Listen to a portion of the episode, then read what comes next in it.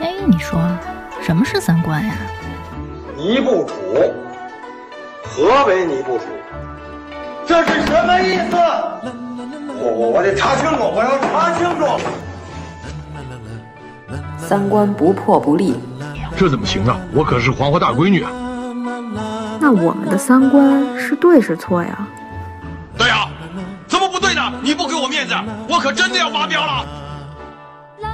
三观正，就是三观正好和我们一样呗。这些害群之马，不学无术。欢迎收听《一九八三毁三观》。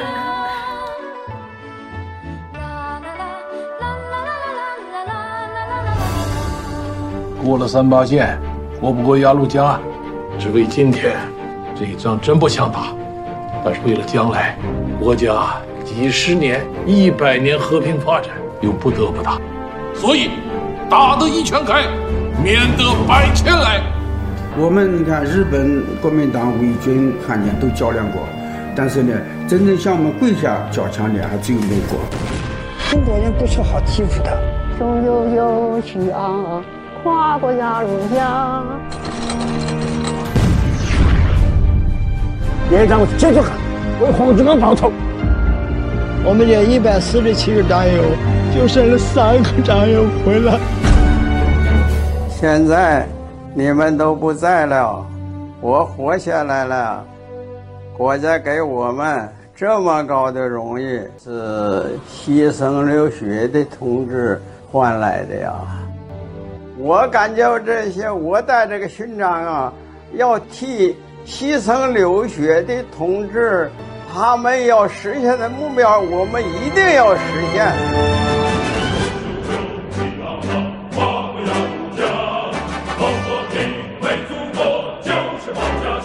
大家好，我是阎摩罗。大家好，我是王苏苏。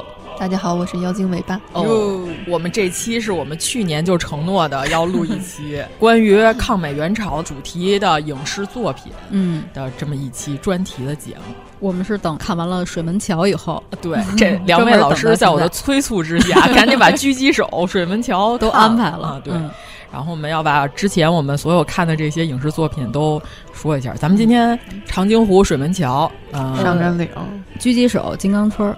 嗯，然后还有一个电视剧叫《能文能武李延年》，它是那个功勋里边的一个单元剧，六集，太好看了，是不是特别好？我昨天看完之后，我说这比《长津湖》拍的好。这个是谁推荐的？我忘了啊，但是去年我就看了。对，其实我觉得抗美援朝战争，咱们当时历史书学的详细吗？不相信，啊、我觉得近几年开始，呃，大家又开始重视抗美援朝战争的宣传了。不就是从那个七十周年纪念开始的吗？对对，一段时间里边，抗美援朝的影视作品并不是非常多。基本上那会儿是，就是美国又开始作妖了，嗯、然后咱们就大量的就是有这些抗美援朝的影视剧就出现了，就甚至挤占了一些抗日剧的市场。呃，对，尤其是最近。就是有一些国际时事儿，让我们仿佛又回到了 抗美援朝的当年，嗯、是不是？有些影子，啊、对。这个因为好像最近说这个自媒体电台不能讨论国际时事儿太多，嗯、我们讨论七十年前的时事，这应该不叫不叫国际时事儿了吧？啊，嗯、这叫历史，历史对、嗯、历史题材，对吧？这我们的近现代史一个重要战役。对，最近吧，这个网上这个论战的声音非常的多，嗯、是吧？然后我每次都说，我说那请问阁下对这个抗美援朝战争是如何评价呢？阁下对越南自卫反击战是如何评价呢？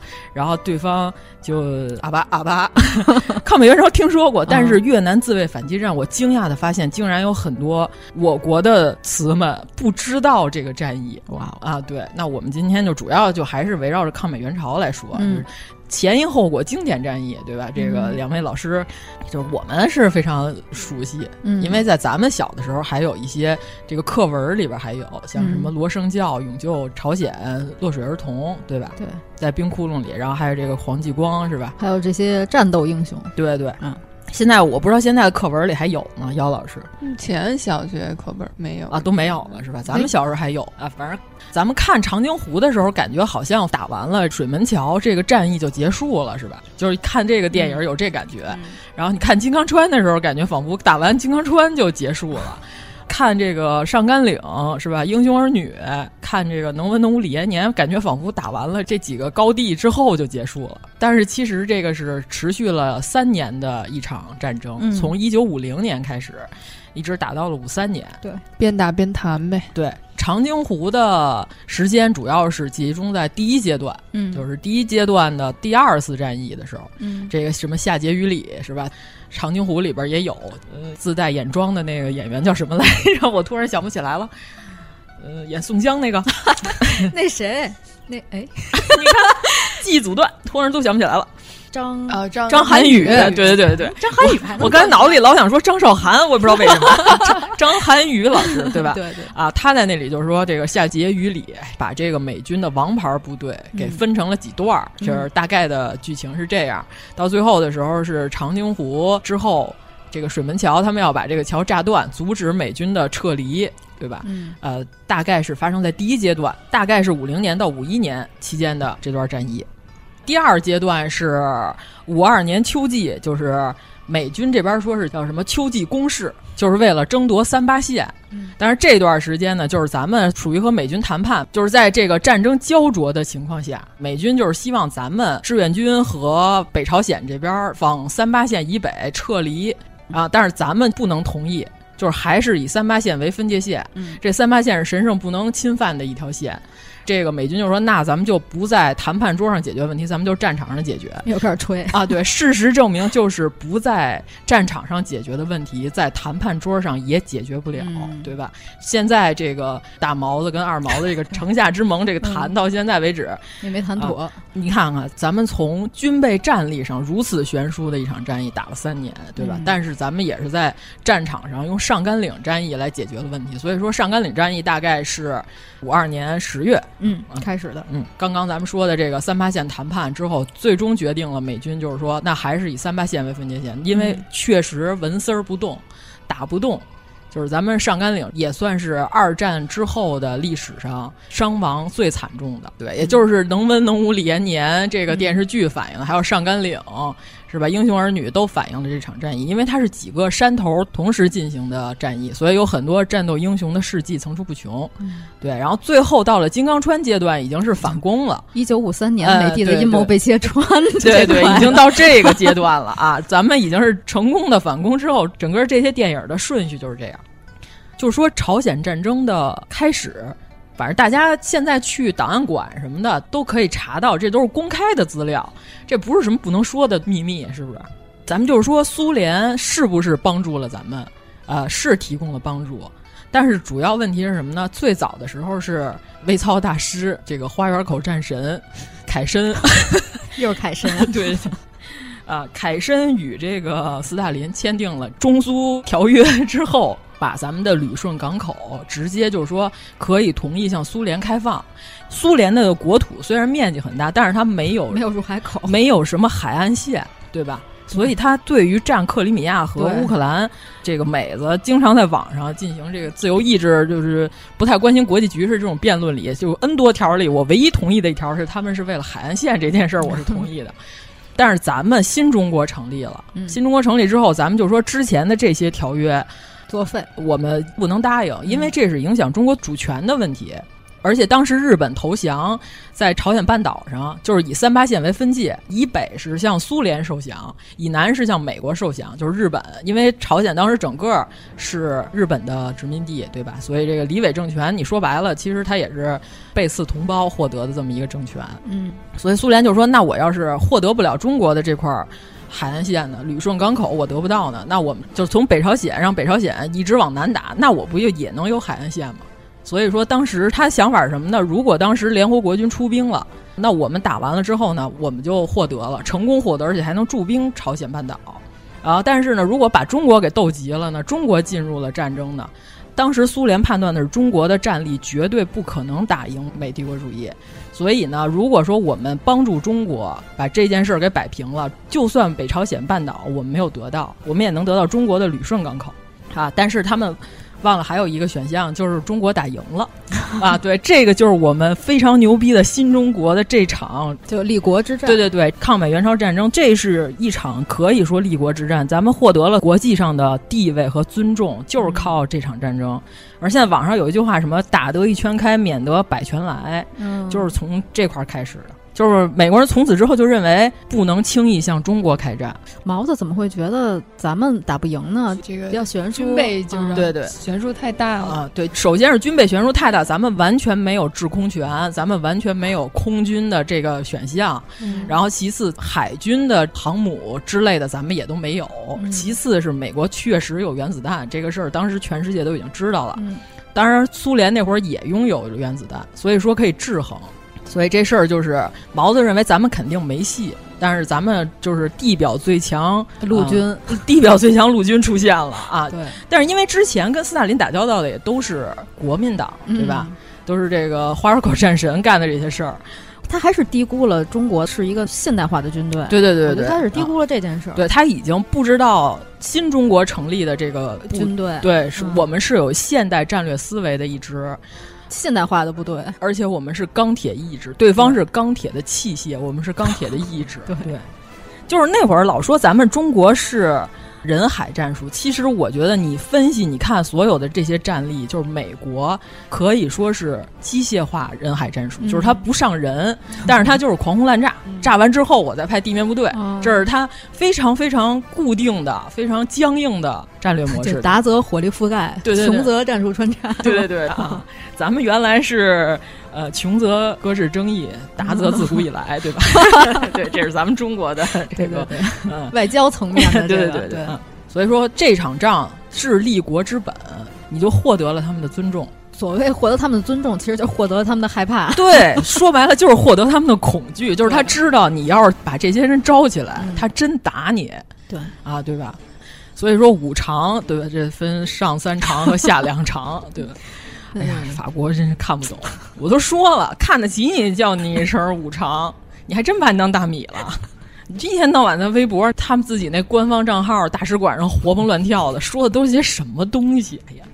我就讨厌这种历史逼逼赖赖的小人。我刚才还跟姚老师说呢，说的马克龙已经是他们国家最好的了，可能是。对，你看他举的什么例子？他举的是雨果说的一句名言。我心想，雨果那会儿骂英法联军的时候，你们就是不好好看看这些文章吗？啊，令人不齿，是不是？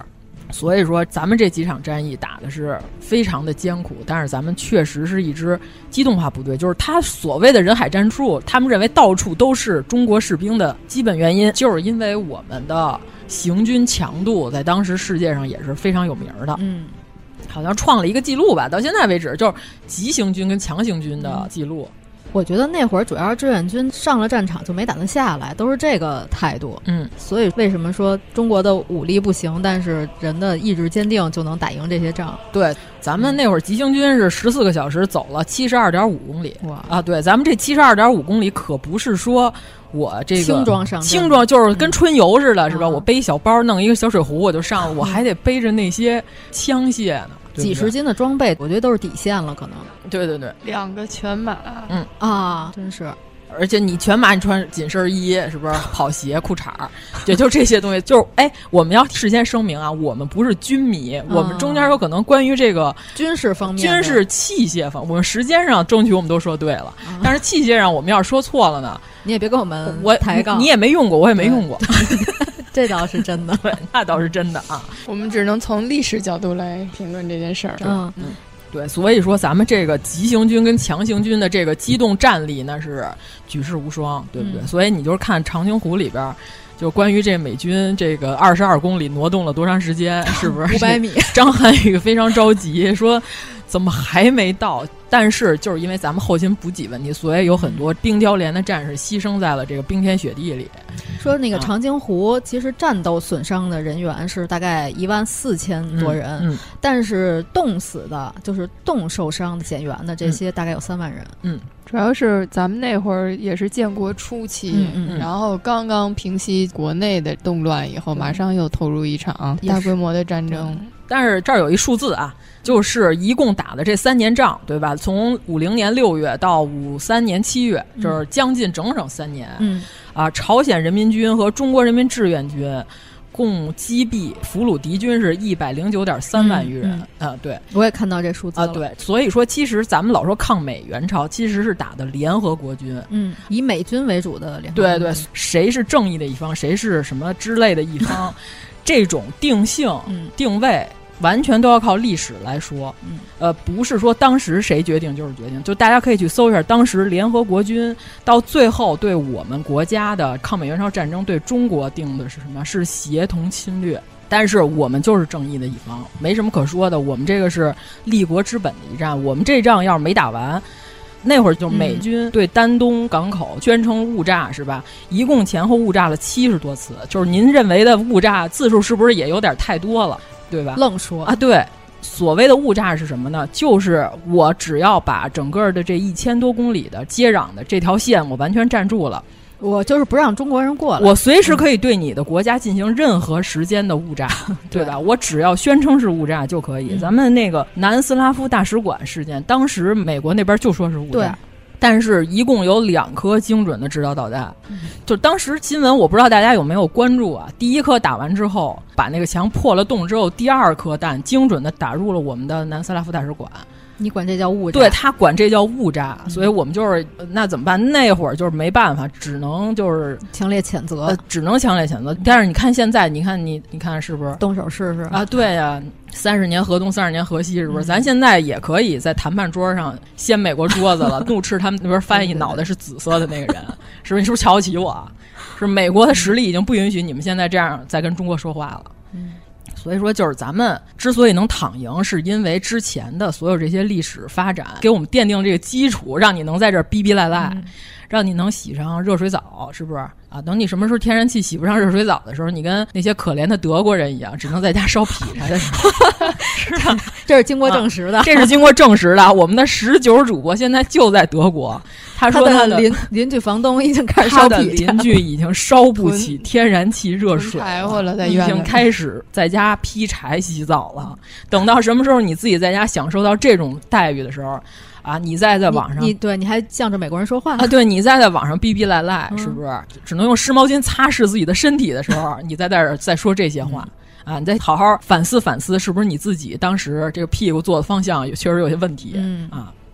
懒得理他们，真的，我就我看完之后，我觉得，但是这种人还挺多，幼稚的政治观，你知道吗？就仿佛在和一个婴孩聊天。我今天还看见一个呢，就是这种款式。我后来翻了一下他的微博，哦，追星的 啊，对，所以就是你看，从头到尾，咱们刚刚分析没有绝对的朋友和绝对的敌人，苏联是不是有挑事儿的嫌疑，对吧？我们可以把这件事分析进去啊，呃，动机咱们就不说了。那咱接着说完啊，美军当时伤亡的是什么？三十九点七万，这在美军历史上应该是最大的一次挫败了吧？当然了，你要是赶上那诺曼底登陆是吧？太平洋战争这些，但是他那些他是因为是全世界要联合起来抗击反法西斯战争，二战是最后的定型。但是你这场战争是不正义的战争，对吧？说白了，这是朝鲜的内战啊！你联合国派兵出兵，说是维和。啊，但是你轰炸了我们中国的边境之后，中国马上做出了反击，我们是绝对正义。嗯嗯，你不懂的情况下，你任何时候你不要质疑你的祖国，嗯，对不对？嗯，你得跟你的祖国站在一边儿啊。对，人家标准的说法是什么呢？告诉说你对现在目前我们这个北方邻居的这场战争是怎么看的呢？呃，我也不说我呃无条件的倡导和平，我也不批判任何人是邪恶的一方或者正义的一方，我就说我说我支持所有的国家都保有自己的核心利益，嗯啊，除非他国的核心利益和我国的核心利益产生冲突的时候 啊，对，啊这句话听起来非常的高明，是吧？非常的智慧。其实国与国之间的这种国际关系的交往就是这样的。没有一个说简单的非黑即白，对对啊，这个婴孩理论不要再出现在啊我的朋友圈里。所以说，当时苏联给咱们一共进行的军事物资援助是苏式步枪是十四万支，嗯，还有什么？就是苏联主要向咱们提供了空军支援，嗯。啊，这个事儿好像咱们目前拍的这些战争片儿里头很少表现，嗯，有苏联的飞行员，就是因为苏联那会儿是不想让人知道苏军进行了参战。所以说，就是穿的是志愿军的服装啊，而且是轮番的替换啊，进入了这个支援，而且咱们共和国的第一批飞行员有很多也是在那个时候呃了解到啊，对对对，嗯就是因为我还特意搜了一下，就是苏联那会儿给咱们的援助是第二十八和第五十歼击航空兵。我要是念错了，反正 就是我们都说了，我们不是军迷啊，我们就是查了一下在网上这些资料、嗯啊。最多的时候轮番参加空军的苏联空军，嗯是一九五二年最多的时候达到了两万六千人、哦啊，不少人了。嗯嗯，所以说当时不是说苏联完全袖手旁观，就是你看那个电影里头，哎，我就觉得挺逗的。到现在为止，影视剧作品里边没有表现任何朝鲜人民军和 这个韩国人那边任何士兵就没有。而且关于这个萨德是吧这件事儿，就是咱们就是说啊，韩国现在又选了一个非常不亲中的总统，然后对我们来说是不是一种巨大的威胁？韩国特朗普，我说我跟你说，他们北边那个对他来说才是最大的威胁。金同志根本就不需要我们出手。你看北边那个，这两天又放卫星，又往日本海里头扔炸弹的 导弹，他才是最大的威胁。你说我们拿韩国当对手吗？我们是不是太看得起他了？是吧？嗯就跟说法国一样，是吧？看得起你叫你是五常啊！人那这两天网上那段子不告诉说吗？说中国终于登上了月球，看见美国那国旗已经风化了，是吧？颜色都没有了，然后一看白色的，哟，法国国旗。哎，今日如法，一杠一完成了。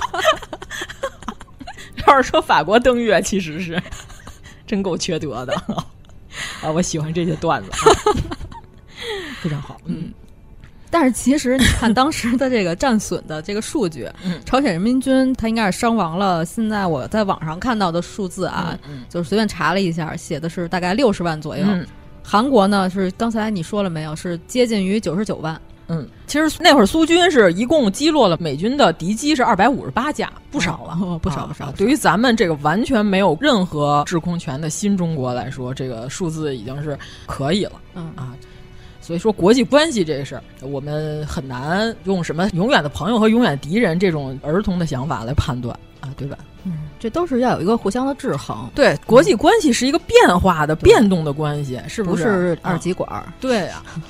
啊，谁是大坏蛋，谁是大好人，谁是大灰狼，谁是小红帽？这种语言，哎呀，不要出现在关于国际关系的讨论里，这幼稚是吧？对，所以你看，整个苏联一共牺牲了两百多名苏联飞行员。哦、啊，对，制空这块也是对我们进行了一些帮助了，对对对，嗯、支援。那咱们小的溜的说完了这几件事，然后咱们一会儿中间再穿插着再说这几个战役，是吧？嗯咱们就先从呃第一个影视作品是早期的，就是基本上咱们出生之前，对黑白电影学校组织看的那些。比较有名的那就是《上甘岭》和《英雄儿女》。英雄儿女哦，不是，我以为你是按照打仗的时间顺序。那成，那就是来吧，《英雄儿女》跟《上甘岭》吧。啊，哎呀，我太喜欢《一条大河波浪宽》这首歌了。但是这首歌叫《我的祖国 》，每次都是这首歌叫《一条大河》啊。郭兰英老师。哎，这首歌就是特别诗意和浪漫的歌词、啊、对对对是吧？姑娘啊，小伙儿啊，嗯、是吧？风吹稻花两岸香，哎呀，真是一首有场景在脑子里。对对对，嗯、真是太好了，这首歌啊！这是上甘岭战役，就是刚刚咱们说的是最终决定了谈判的结果的这个重要的一场战役。嗯，嗯就是这场仗是什么？咱们是属于这个寸土必争的，嗯啊，对，就是绝对不能让美国人往北前进。的这么一场战役，哎，咱老说美国人其实是联合国军，对吧？但是咱小时候老是学校组织看，这个真是看了不少遍。主要是电视上经常轮播，嗯嗯。那咱们主要还是说说现在的啊，嗯主要说能文能武李延年吧。啊，啊这个功勋里边的一个单元剧，一共六一个单元、啊、六集，反映的也是上甘岭战役。嗯，就是他那里头的剧情说的是三四六点六高地。就是美国要求的是把三八线往北推进，剧里说的是往北推进三十八到六十八公里，咱们这边是绝无可能，就是老子就打，我可以通过打把这条线往南推，咱们到时候看谁牛。所以，但是美军就认为我们这么强的军事装备，我们一开始可能是轻敌了，不了解中国的这个机动作战，是吧？但是像这种完全的固定的阵地战，他们就认为我们只要狂轰滥炸就能把你这个上甘岭给拿下。开始都是一战思维，对对对对对对，还没到二战。哎呀，就是虽然我们不太懂这个军事这块啊，但是我们确实认为他这个思路目光狭窄了，不了解中国人的作战思路，这块完全是拼的我们这钢铁般的意志。主要是他们一直也没看得起，就是我党的军队。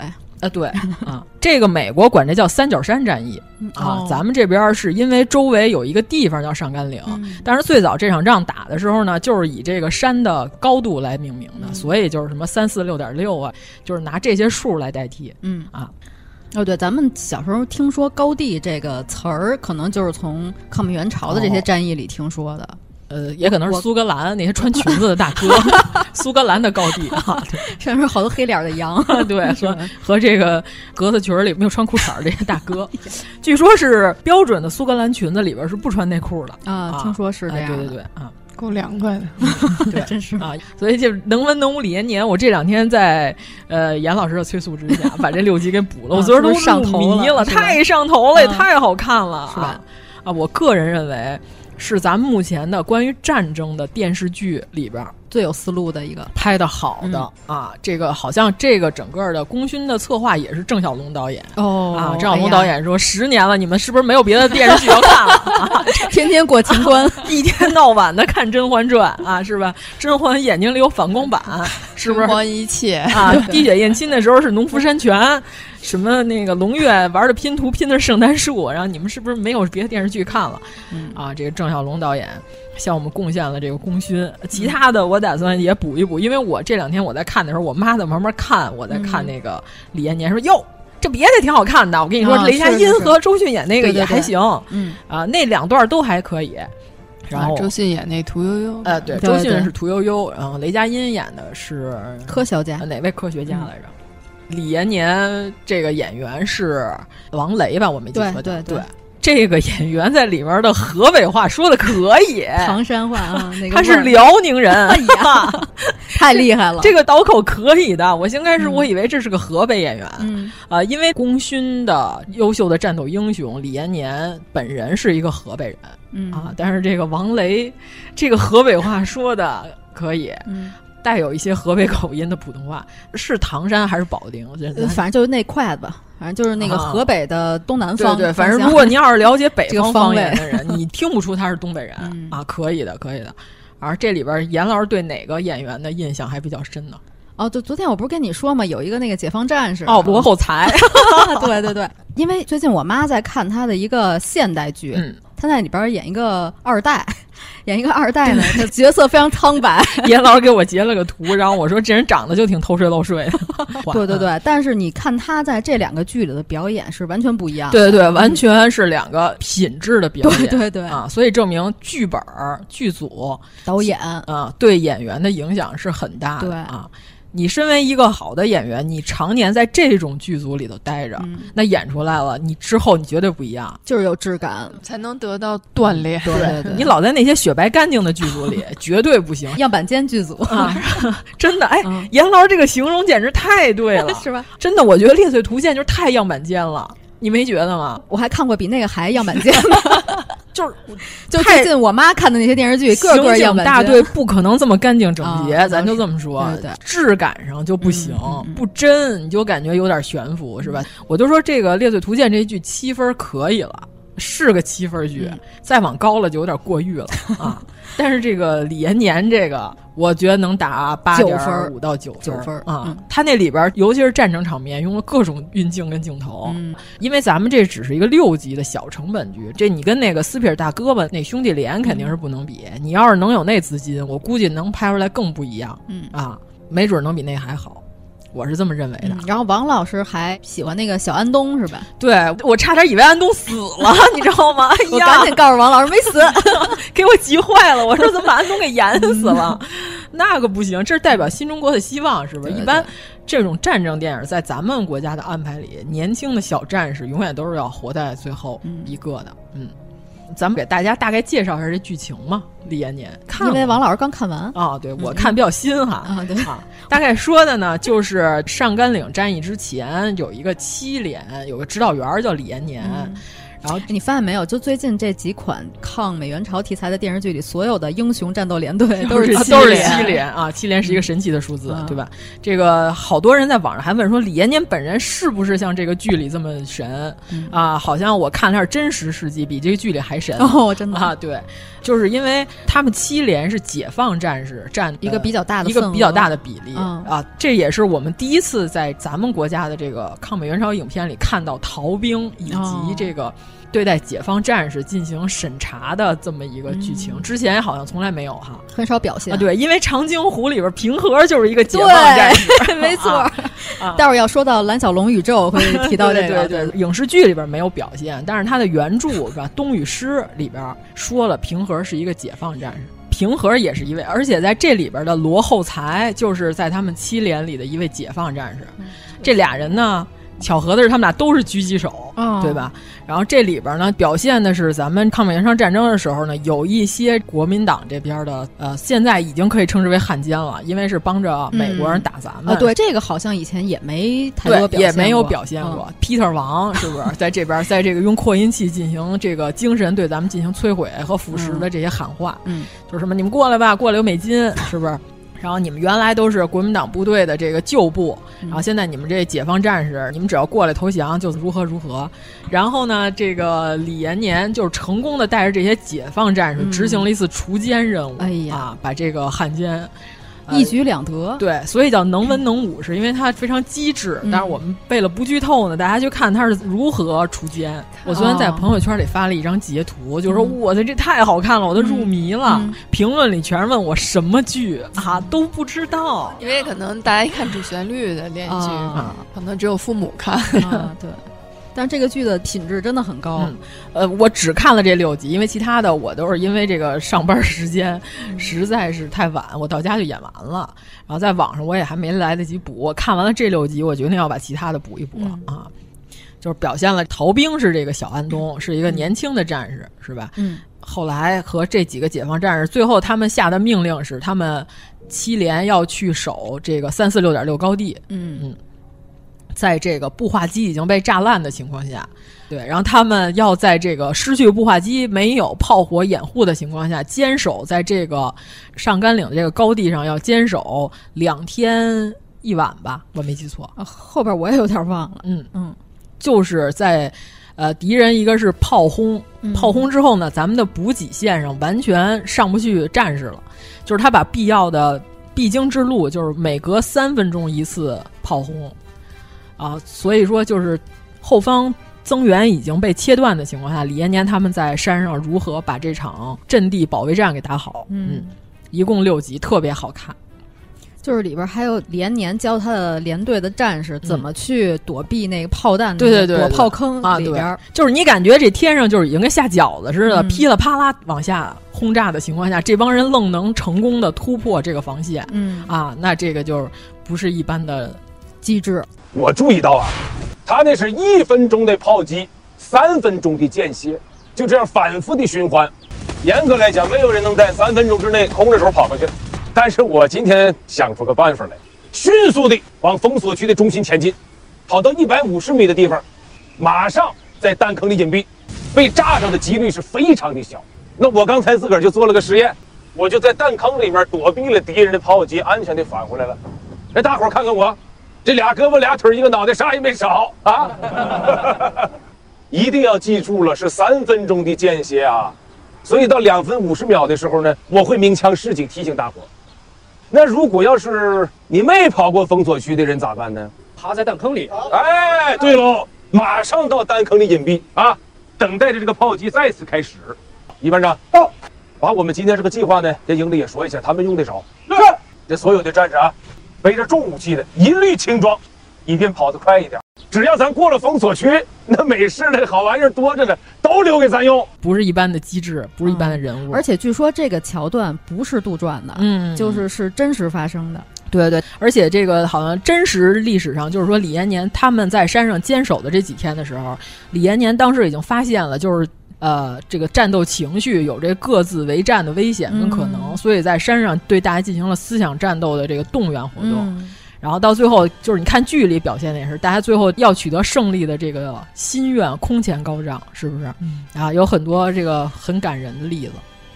这罗厚才竟然会开坦克，这事儿也挺牛的，啊，令我震惊，是吧？啊，这个演员我我不以前我好像见过他。是吗？对，就他好像老出过挺多，对对对，都是配角。就他老出现在老演那种二代。对对对，严老师说的这些就是这种怨种角色，你知道吗？老演大怨种。老炮里是不是有他？老炮里有有有，是吧？李易峰啊，对啊，就是混混混子混子啊！你就你不觉得他长得就 啊？但是在这里人家挺像拿啤酒瓶子歇人的感觉啊。呃，我有点印象，好像是跟着吴某凡的那那伙人啊。反正李延年拍的是真不错。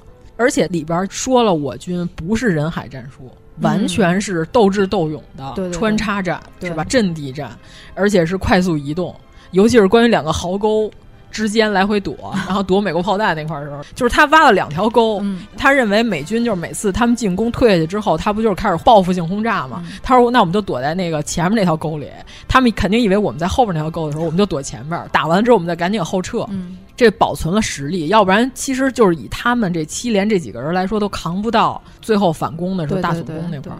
嗯，还有那个司号员，就是有一个小战士，李延年就跟他说：“我们现在没有步话机了，嗯，然后我把这个作战图拿手画了一张纸图，说你一定要在五点钟之前把这个东西送到司令部。下山送信儿的那个。对对对，后来那小战士不是牺牲了吗？对对对。啊对，但是他别着号呢，嗯。啊，在最后一刻的时候，他把那号给吹响了，所有人知道他在那儿，然后就把那张纸拿回去了。嗯，要不然到最后的时候，不是差点把那山头给平了？对对对，因为他们不知道李延年他们当时还活着还是死了。嗯对，反正那块看的我也特别紧张揪心。对对对，马上就要炸了，嗯、都已经给炮营打电话了。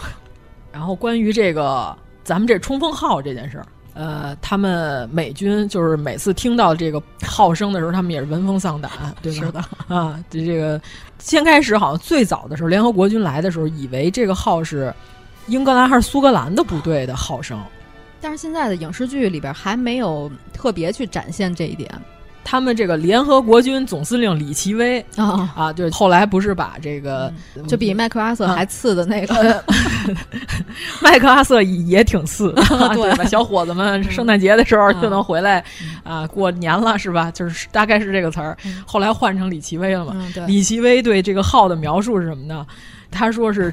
仿佛非洲的女巫吹出魔笛之音，只要它响起，志愿军就不要命地扑向我军，我军总被打得如潮水般溃败，甚至美军士兵都崩溃了。啊,啊，这个我当时看了一个纪录片叫《铁在烧》。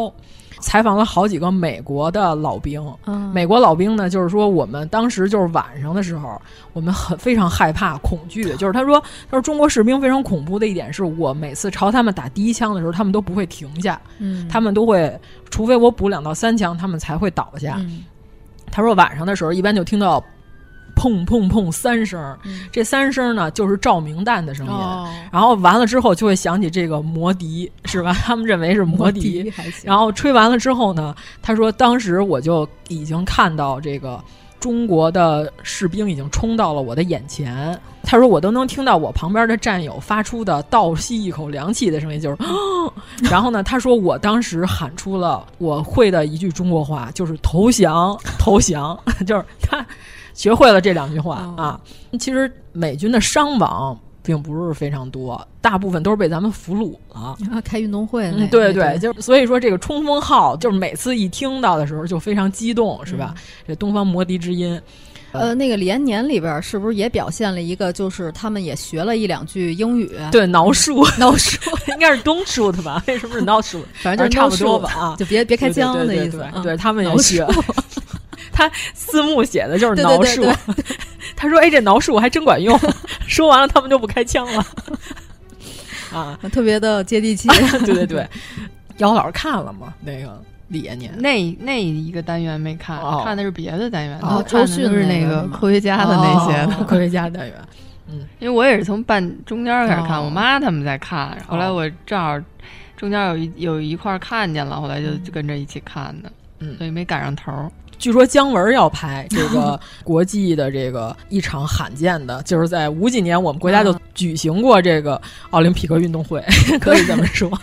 就是说，咱们优待俘虏到了一个什么程度？嗯、就是最后战争结束了以后，有一部分人不想走了。对对对，想入党。对，主要是好像说有三分之一的俘虏转变了思想，啊、就是他们先开始认为和我们那个时候的政治宣传啊、媒体宣传完全不一样。嗯、他们认为中国是邪恶的，对他们认为怎么着也得给我们派到西伯利亚去挖土豆去了。估计结果呢，呃，给给我们养的白白胖胖的。然后其次呢，就是美军竟然会轰炸战俘营。哦、啊，他们自己被自己的人炸的这个满山乱跑，嗯、是吧？然后还有一件事呢，是美军提出了一个一个要求，就是说你们那边要求俘虏是一比一兑换，嗯、就是你们把我们的俘虏还回来呢，我们就给你们一个中国的这边士兵的俘虏。但是呢，就是俘虏的咱们这边的朝鲜士兵和中国的士兵是志愿军战士，也是比咱们俘虏的他们的人多啊？是吗？啊，所以呢，美国提出了一个反人类的要求，就是你们可以拿朝鲜老百姓也来换人，但是咱们这边中国呢，严词拒绝了这个要求。嗯、美军就想不到说啊，这个反人类的需求，就是拿平民换士兵这个需求，竟然是我们这边提出的。嗯、被释放回去的美国士兵还写信，就是严重抗议，就说你们不能这样，嗯、转变了思想。然后其次是因为俘虏的好多美军里有黑人，黑人对啊对，所以咱们这次因为这个疫情影响，所以长津湖呢拍的呢黑人士兵少，是吧？美国演员也少，找了好多苏联演员，就是你看最后字幕全是围棋，是吧？司机，嗯，对吧？那个什么夫，是不是？夫 记不住这名字，太长了啊，比脸都长。呃，黑人演员少，但是实际上呢，相当一部分的俘虏呢，应该是有色人种。对对对，嗯、他们就发现，在咱们这个战俘营里，那真是人人平等，平等没有肤色歧视，五颜六色的啊。这场这个战俘营里举办的这个国际运动会呢，啊，黑人选手的这个实力不可小觑啊。那必须 啊！他还跑了一个也不是十秒多的一个挺挺好的成绩。啊、我看这网上的这个资料的图片里边是吧，还穿上了这个运动衣，还给他们特意定做的运动衣，还有这个入场仪式，拿着这个拉花儿是吧？咱们这传统艺能就是拉彩纸、拉彩花，呃，这都有。呃，这个据说姜文要拍这片子啊，我非常期待，我想看看姜文能胡拍成啥样。然后姜文来着就是三件事啊，这个有意思，有意思，还是他妈的有意思。我想看看他拍成啥样。但是仿佛是据说这些被释放回去的这个战俘，事后在美国也受到了这个呃他们的审查，他们的审查，他们也有的认为他通共。就你为什么回来之后思想这么大的转变？天下何人不通共？对对对对对啊！美国人甚至认为我们掌握了洗脑的一项专业的这个邪恶技术，所以还在洗脑方面，就是呃冷战时期拍过不少关于这个洗脑的电影。我我要没记错的话啊，他们对政委的认识就是这样的，不了解我们，所以说我们现在的这个文化宣传。嗯和那会儿比，确实太拉了、嗯、啊，对吧？你看，这就是小小的几个反思怪，给咱们折腾成啥样，是不是？我当时我反思个屁，因为微博不能发这个脏话，是吧？为什么不反思中国？我就想转发他帖子，我告诉说，因为北方邻居这场仗没有中国啊傻，但是呢，因为这傻不能发，不能表达我的愤怒，是吧？所以我就没有发成这些帖子啊。嗯，我就感觉，哎呀。咱们好好学一学那会儿的，了解了解你的历史吧，思想宣传，嗯、了解了解历史。看看这个回去这些美国士兵，嗯，当时甚至好像有人宣称要永远的留在中国，啊、有有有、啊，对，而且有人还做到了，可能是，嗯，那我印象里是有啊，嗯、是，嗯。啊，反正这个《铁在烧》也是一个不错的纪录片，但是严老师就说让我们补这个《冰雪长津湖》哦，那个我没来得及看，哦，你没看呀？啊、因为原来央视出过有那种五集的。啊，嗯就单集说的这些的，我以为那就是那个呢。后来我看完了，我发现不是，但是我已经来不及看了。行吧，行吧，行吧。我发现那是一个长达一个半小时的一个电影，就冰雪长津湖，我也是趁着看了一下，然后基本上就是从头到尾把这个长津湖这个战役从头到尾叙述了一遍。嗯嗯嗯，有一些比较详实的东西，主要是长津湖战役，就是咱们因为刚入朝鲜作战嘛，嗯，就对当地的环境包括补给都跟不上，嗯，动恶减员就非常巨大。就我刚才不是说了吗？光冻饿减员就三万人哦，然后但是你战斗减员打的这么惨，战斗减员是一万四，嗯，就是说你这个冻饿减员是它的两倍了啊，因为那电影里也有表现，就是咱们这边只能吃土豆。还硬，而且是硬的，是吧？把易烊千玺的牙都割下来了，都饿着打的仗，其实、嗯、对，又冷又饿。对，然后说，据说现在的就是那个冬季训练之前都得学那个防寒防冻的知识，嗯，就是从那会儿留下的传统。对，而且是因为咱们白天不能行军，因为美军有这个制空权，啊、所以他白天要进行地面轰炸，嗯、所以咱们完全白天都是趴在雪地里，嗯，然后晚上的时候再进行夜行军，嗯，非常艰苦。所以说冻伤，我看了好多回来之后冻伤截。肢的啊，长津湖拍的时候，他幕后也有，就是几级冻伤，在墙上挂的照片，特效化妆，哦、就是几级冻伤大概是什么样，哎、就是都要给他们脸上画那种特效妆。嗯、这个片子拍的是不容易，呃，但是呢，我们就是普遍反映水门桥比长津湖要顺连贯跟完整。那咱们现在就开始说这场战役了吗？嗯、好，那成，嗯，终于开始说电影了啊。刚才就是刚说一电视剧，真的挺好看的，啊、一定要去看，我可爱看了。啊、反正我去年咱们聊到电视剧的时候，我不就说了吗？嗯、你就看这个电视剧，就是人长了脑子是什么样，你就去看这个啊。对对对对啊，这场仗真的是完全要靠指导员指导有方。对啊。就是非常生活，嗯，咱之前的电视剧里可没有说志愿军战士一个炮下来第一次上战场害怕的尿裤子，这些之前都没有表现，非常具有人性。嗯，就是那个文书员，嗯，他主要负责记录战场上发生的这个英雄事迹，回去要给所有的，不管是你牺牲了还是还活着的这些战士，要给他们记功，回去要上报。他从来没被炮这么炸过，嗯。嗯，就是上甘岭，就是为什么说它是二战之后最惨烈的一场战争，因为飞机轰炸出动了三千多架飞机，坦克就一百七十多辆，三百余门炮，最后这上甘岭战役持续了四十多天，一个多月嘛。嗯。然后咱们这边阵地，就当时说的是整个上甘岭那山头都给削平了。一共就是争夺战，就是一会儿归美军，一会儿归咱们，嗯、咱们就打来打去嘛，就是为了谈判桌上能不往后倒退这六十八公里。嗯、一共来回争夺了五十九次，哇啊！咱们击退了美军的冲锋九百次，九百次冲锋，就是他那剧里也说了，就是说美军最后都已经杀疯了，开始踩着自己人的尸体往山上扑了。嗯如实的反映了上甘岭，嗯、就是美军呢真的是倾泻式的往下扔炸弹，嗯、但是咱们竟然用血肉之躯就把这个上甘岭战役给扛下来了，嗯，那是非常不容易的。对，一共才三点七平方公里，嗯，就是它能有多大？就这么一块地儿。美国人可能从来没打过这么艰辛的战争。对对，美国人，美国人就是为什么这些人 他打完了他们都不退，一直就在这儿，一定要扛，他扛到啥时候？美国到最后战争快要结束那会儿，他们自己士兵之间就讨论的是，如果志愿军冲上来，我们就投降。嗯，他们之间自己聊天儿，就是说跟志愿军投降比跟人民军投降合适。志愿军带我们优待俘虏。对，嗯，最后他们讨论的就是这个了，已经是。啊，对，那你说到我们北方邻居这场仗，反正据说也是，就是你跟这哥萨克人投降比跟车臣人投降强，对吧？车臣人手里没有俘虏。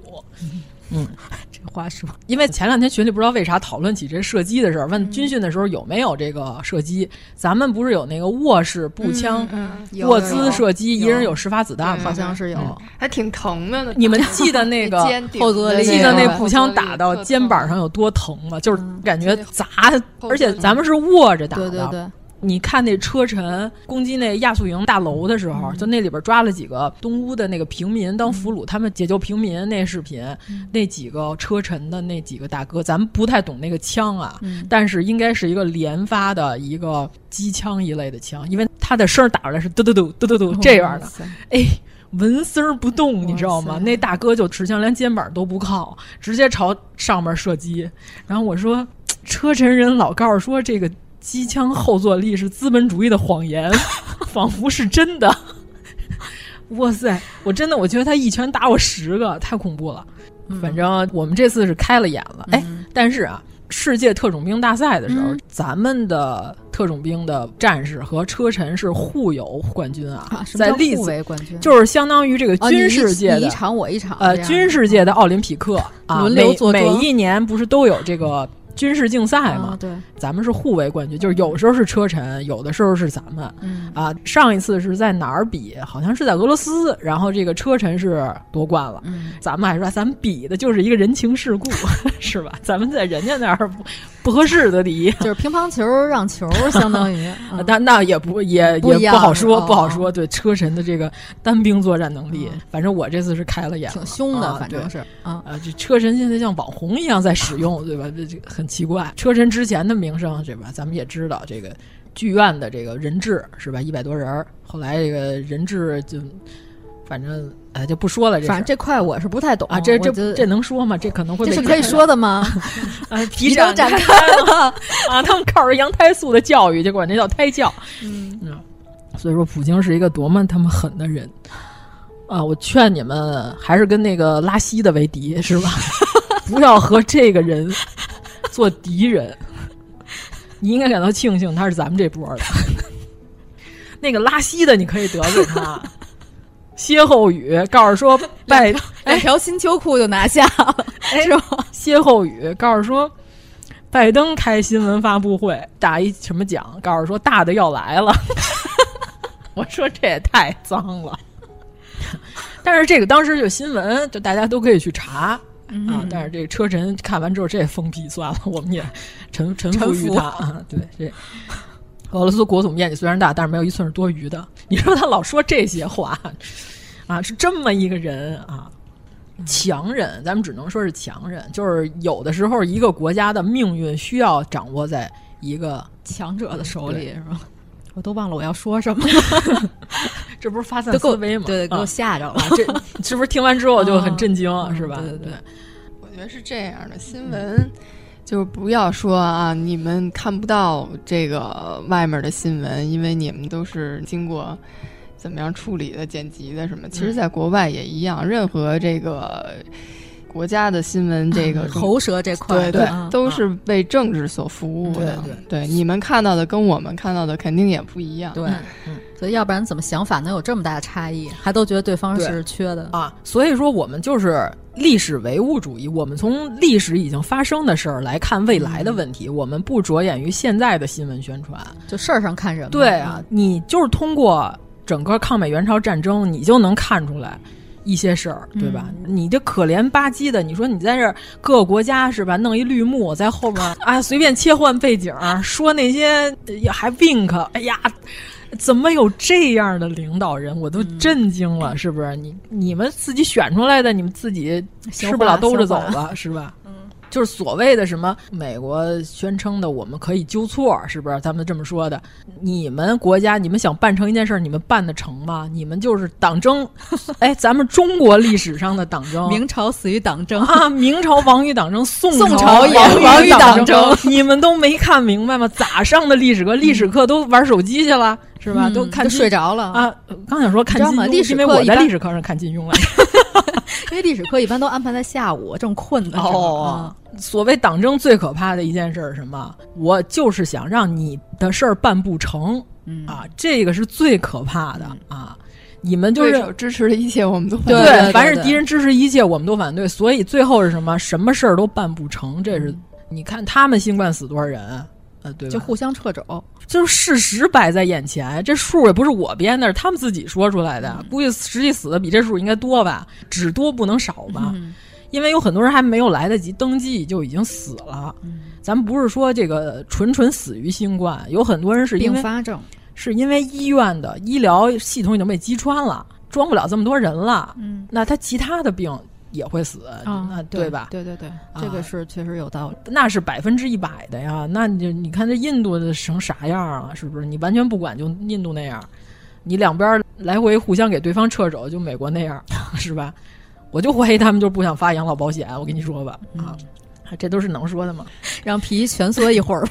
啊，对啊，咱就点到为止，是不是？看历史要看已经发生的事儿，你不要幻想美好，是不是？我善良，我只要全天下最善良的人，别人就不会抽你。我跟你说吧，咱们说的所有话都是给听得明白话的人说的。对呀、啊，我 你他听不明白，他就是听不明白啊。还有揣着明白装糊涂，那就是坏人，坏对，那就是坏人，对吧？嗯，就我是全天下最善良的人，只要我跪在地上，我把我的左脸和右脸都分别伸过去给你打，你就你就舍不得打我是吧？人心都是肉长的，不可能有这种事儿啊！我觉得是这样，就是眼前的局势你看不清的时候，你就把眼光拉拉远，然后或者往回看，从历史上去看问题啊。嗯，对，你看这二战刚刚结束是吧？美国已经开始进行了它这个地缘政治，说白了，这不就是地缘政治吗？嗯是吧？打过来了，那如果咱们那会儿没有出兵，现在咱们是一个什么样的情况？你们自己好好想想。你那一千多公里的接壤的那线上，人家随便误炸你呗。嗯嗯，你怎么发展？想的挺好。我觉得也是这种个人的这种言论，其实不会对这些大的历史事件造成什么影响。就是你网上的这些言论，其实不会影响事件的政治这个走向。嗯，但是有可能被利用，就是、嗯、就是这样。就是有可能给别人当枪使，嗯嗯，就像某国一样做一个棋盘。对啊，你棋子儿都不是，你就变成棋盘了。对啊，波兰说这我熟，对吧？谁过来都抽我两下，嗯，我都习惯了。对，脸永远肿的啊。那咱们接着说，咱就说到长津湖战役是吧？嗯、呃，这个其实是发生在上甘岭之前的，啊、这是最早的第一阶段的第二次战役，就是重要的和重大的一次战役。嗯。先说电影，我就觉得陈凯歌拍那个，哎，咱们那评论我看到了啊。我首先我说对吴京和易烊千玺这个口音和湘南水乡，呃，咱甭管是哪儿吧，反正看起来应该是南方，对吧？呃、这我解释一下，就是在蓝小龙的这个宇宙里，嗯嗯、因为他这个七连宇宙嘛，对吧？嗯、就是他最早的七连的前身就是一个江浙一带的这个部队啊，嗯。其实我觉得那口音模仿就很重 要了，对对对是吧？两位演员应该在口音上，你看人家李延年，你看看辽宁的演员愣学的河北口音啊，还挺像啊！对啊，一点我都没听出来他是东北人。嗯、您二位这个北京口音是不是稍微抑制一下啊？至少说普通话。对对对对对对啊，因为他这个剧里头的这些战士都没口音。有有口音的吗？就没声，有一点点是南方的口音。那朱亚文朱亚文演那个嗯稍微有一点儿，然后其他的基本上都没什么口音。反正他这口音可能有点显得他是个文化人啊，对对，就是斯文人，就感觉因为他在整个长津湖里边，他处于的位置是军师，啊、对，给大家讲解。他也是政委啊，是吧？而且还会说英语啊。他说我已经自学英语也不是几年。中间那还有一段，他用英语把那个美国人给蒙了嘛？不是？哦，有那个对吧？让美国人往后看，然后他一回头，直接把那美国人给打了。嗯，而且还给所有的战友讲这圣诞节是怎么回事、嗯、啊？关于圣诞节的这个歌，好像只有他和平和有发言权，是吧？嗯，平和作为一个解放战士，可能平和是在国民党的部队里听过啊，嗯、因为这个电影里没有反映，就是平和老想说，我想把百里是怎么死的这个真相告诉、哦、啊万里。东雨诗的书里写的是，他哥哥是死在了平和的手里啊。但是这个电影里改编了，说是他哥是因为他而死，但是没有说明。但是平和是一位解放战士。嗯，到了水门桥的时候，哇塞，韩东勋的戏份儿，请问一下严老师，男二男二，我跟严老师说，我说我都上头的时候你没看，嗯、你开始看的时候我都下头了。我那个一进电影院，我看了有前半场的时候，我就说，我说我就看出来徐克这次拍痛快了 啊，嗯、这叮了咣啷。对，但是我那个朋友圈里有一位朋友，他好像认识徐克，啊、然后就跟徐克说过，徐克说他拍这个电影拍的很痛苦。为什么？呃，具体怎么痛苦我没有问过，但是我可以想象。首先，这个时间要求是吧？哦、其次，这么大规模的人员调动，哦、然后再其次，你看现场这场面之庞大，嗯、我估计徐克拍伤了，可能从此之后不太想拍战争片了。嗯，我能看得出来，《智取威虎山》上他没拍过瘾。嗯嗯，他想拍一次大规模的战争。呃，林超贤你就一看就主要负责爆破是吧？这个战争的大场面。嗯，第二部因为全是徐克，所以咱们就感觉比较完整，比较顺。嗯啊。你那第一部那欧豪出来的那块儿，我就愣剪进去的，有点像。啊、对，嗯、但是你就感觉这段出现的有点突兀，就是前面没有铺垫啊，突然来了这么一段，你就感觉这个人物是必须要出现在这儿一下。嗯，是不是还是没剪全啊？能不能最后出一个导演六小时？不看不了，太累了，剪成电视剧吧。啊，哎，真的，我觉得如果它作为一个十集左右的剧，嗯啊，那可能太壮观了啊，不错。可惜就是电影篇幅有限。嗯，然后里边还有一个比较抢眼的兵器，嗯，就是那个巴祖卡火箭筒。哦，巴祖卡，那是平和一直用的。呃，不，一开始是那个叫谭子维。哦。就是那谁演的那个？天哪，完了，这都什么脑子？呃，段奕宏啊，段奕宏 呀，完了完了完了，我想半天没想起来。段奕宏和张涵予想不起来，你说怎么回事？你看，我就老记着画眼影那宋江。嗯，段奕宏演的，就一开始他一直在用，然后因为咱们以前在以往的战争片里好像没有看到使用这个兵器，因为我还在网上查了一下，嗯，它是一个一九四二年美国开始使用的一个单兵反坦克的一个武器。哦，我觉得这听起来还挺厉害的。哦，这个巴祖卡一般情况下应该是俩人操作啊，嗯，而且像他这个电影里边这么扔来扔去的。就是特别容易走火，所以可能还是为了画面的考虑吧，但是还是要严谨啊。嗯啊，咱们不是军迷啊，反正在影片里反映出来的，给我的感觉就是炫酷，就是为了爆破，哦、就是一般就用来打坦克和打墙，嗯、反正给我的感觉就是这个。嗯啊。就是轻易不会像人类使用这个武器，杀伤力比较啊，对对对，我感觉就是，除非对方有坦克开过来的时候，才会使用巴祖卡，要不然就是建筑啊。对对对，反正我是这么个印象啊。呃，就是如果要是我们说错了呢，就能怎么着？你给我一巴祖卡。他这里头反应就是跟美军陆战一师打的嘛，哦，他反应拿那军旗那块了，好像啊，对对有，嗯、就是后来咱们这个蒸馒头嘛，屉布那个，嗯。你的军旗被对方获得了之后，就是相当于你这个番号就没有了，被撤了、哦、啊。所以说，咱们到现在为止不承认美军还有步兵第七师第三十一加强步兵团，就是咱们认为咱们已经把你们给全歼了，嗯、呃，你这军旗都归我了。这军旗现在应该在军博吧？啊，对，嗯、啊，大家可以去看一下，因为美军陆战一师刚经历过太平洋战争。就是冲绳，就是这些跟日本人打的最激烈的战争，所以他们就认为王牌部队，他们认为我们跟东亚人打，日本是吧？朝鲜打成这样，我们跟中国人打绝对没问题。但是一打完就知道了，他是满编制的，两万五，两万五千人呢，来了两万四。但是那个影片里好像没有反映出来，咱们把他们美军的这个陆战一师拉成了五块儿，就是因为他的战线拉特别长，就是因为他二十二公里走了好几天，嗯，对吧？就因为他又非常的谨慎，他又不知道怎么回事，他又不相信中国部队能把他全歼，但是咱们已经把他所有的战线给拉成了五个孤立的部分。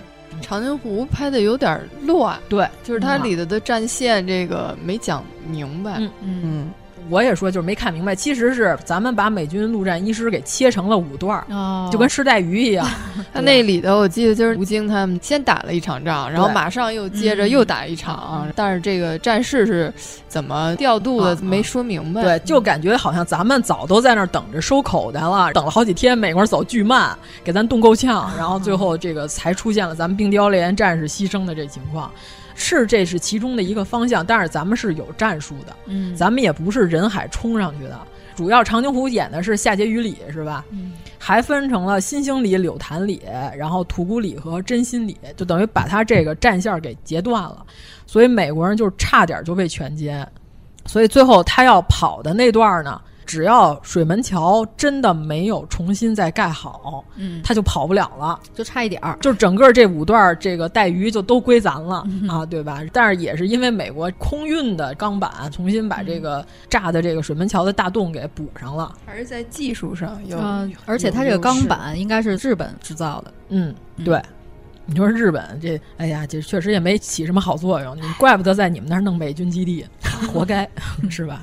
这里边咱们就说演员啊，嗯、就是我觉得李晨那个角色是这几年就是比较难得的，他演的不错的一个角色哦，嗯，你觉得了吗？啊、对，最后的时候就比较鲜活，对对对对。嗯先开始，姚老师还以为李晨能能走到最后，走到战争最后。后来我说不应该，啊、我说因为首先这七连战士好像据说是最终只留下了三名战士，嗯、对吧？而且这平均年龄不到二十岁，呃，这段可以在《士兵突击》里边佐证到有这段台词。对，就是嗯差点就把番号给撤了，但是就是因为还有这几个人，所以说没有撤这个番号，七连的这个编制还保留。嗯，一般番号打没了就是人没了就没有了，这里头就是还剩易烊千玺一个人，所以这番号还保留了。嗯，就是嗯没溜儿的史密斯不是说吗？说我们不是逃跑，我们是换个方向进攻，这著名的语言是吧？这往后跑也算进攻，把逃跑说的这么体面，嗯，可以，可以，可以，你你你高兴就好，是吧？嗯。所以这个长津湖，反正总体我觉得第二部水门桥能打个七点五分儿，我觉得没有八分也有七点九了吧它？比较完整，叙对事也比较清楚。对啊，就是电影吧，我看好多这个豆瓣的评论，就是属于情绪化评论。一部影片的评价，咱们首先从故事完整性上，对吧？嗯因为它是个故事片儿，是个剧情片儿。对，嗯呃，它不是个艺术电影。艺术电影可以呢，是一个妇女咖啡杯端着，那个勺儿晃，五分钟过去了，看着外边儿一动不动。王家卫 啊，对，那对吧？俩人在屋里头擦地擦十分钟。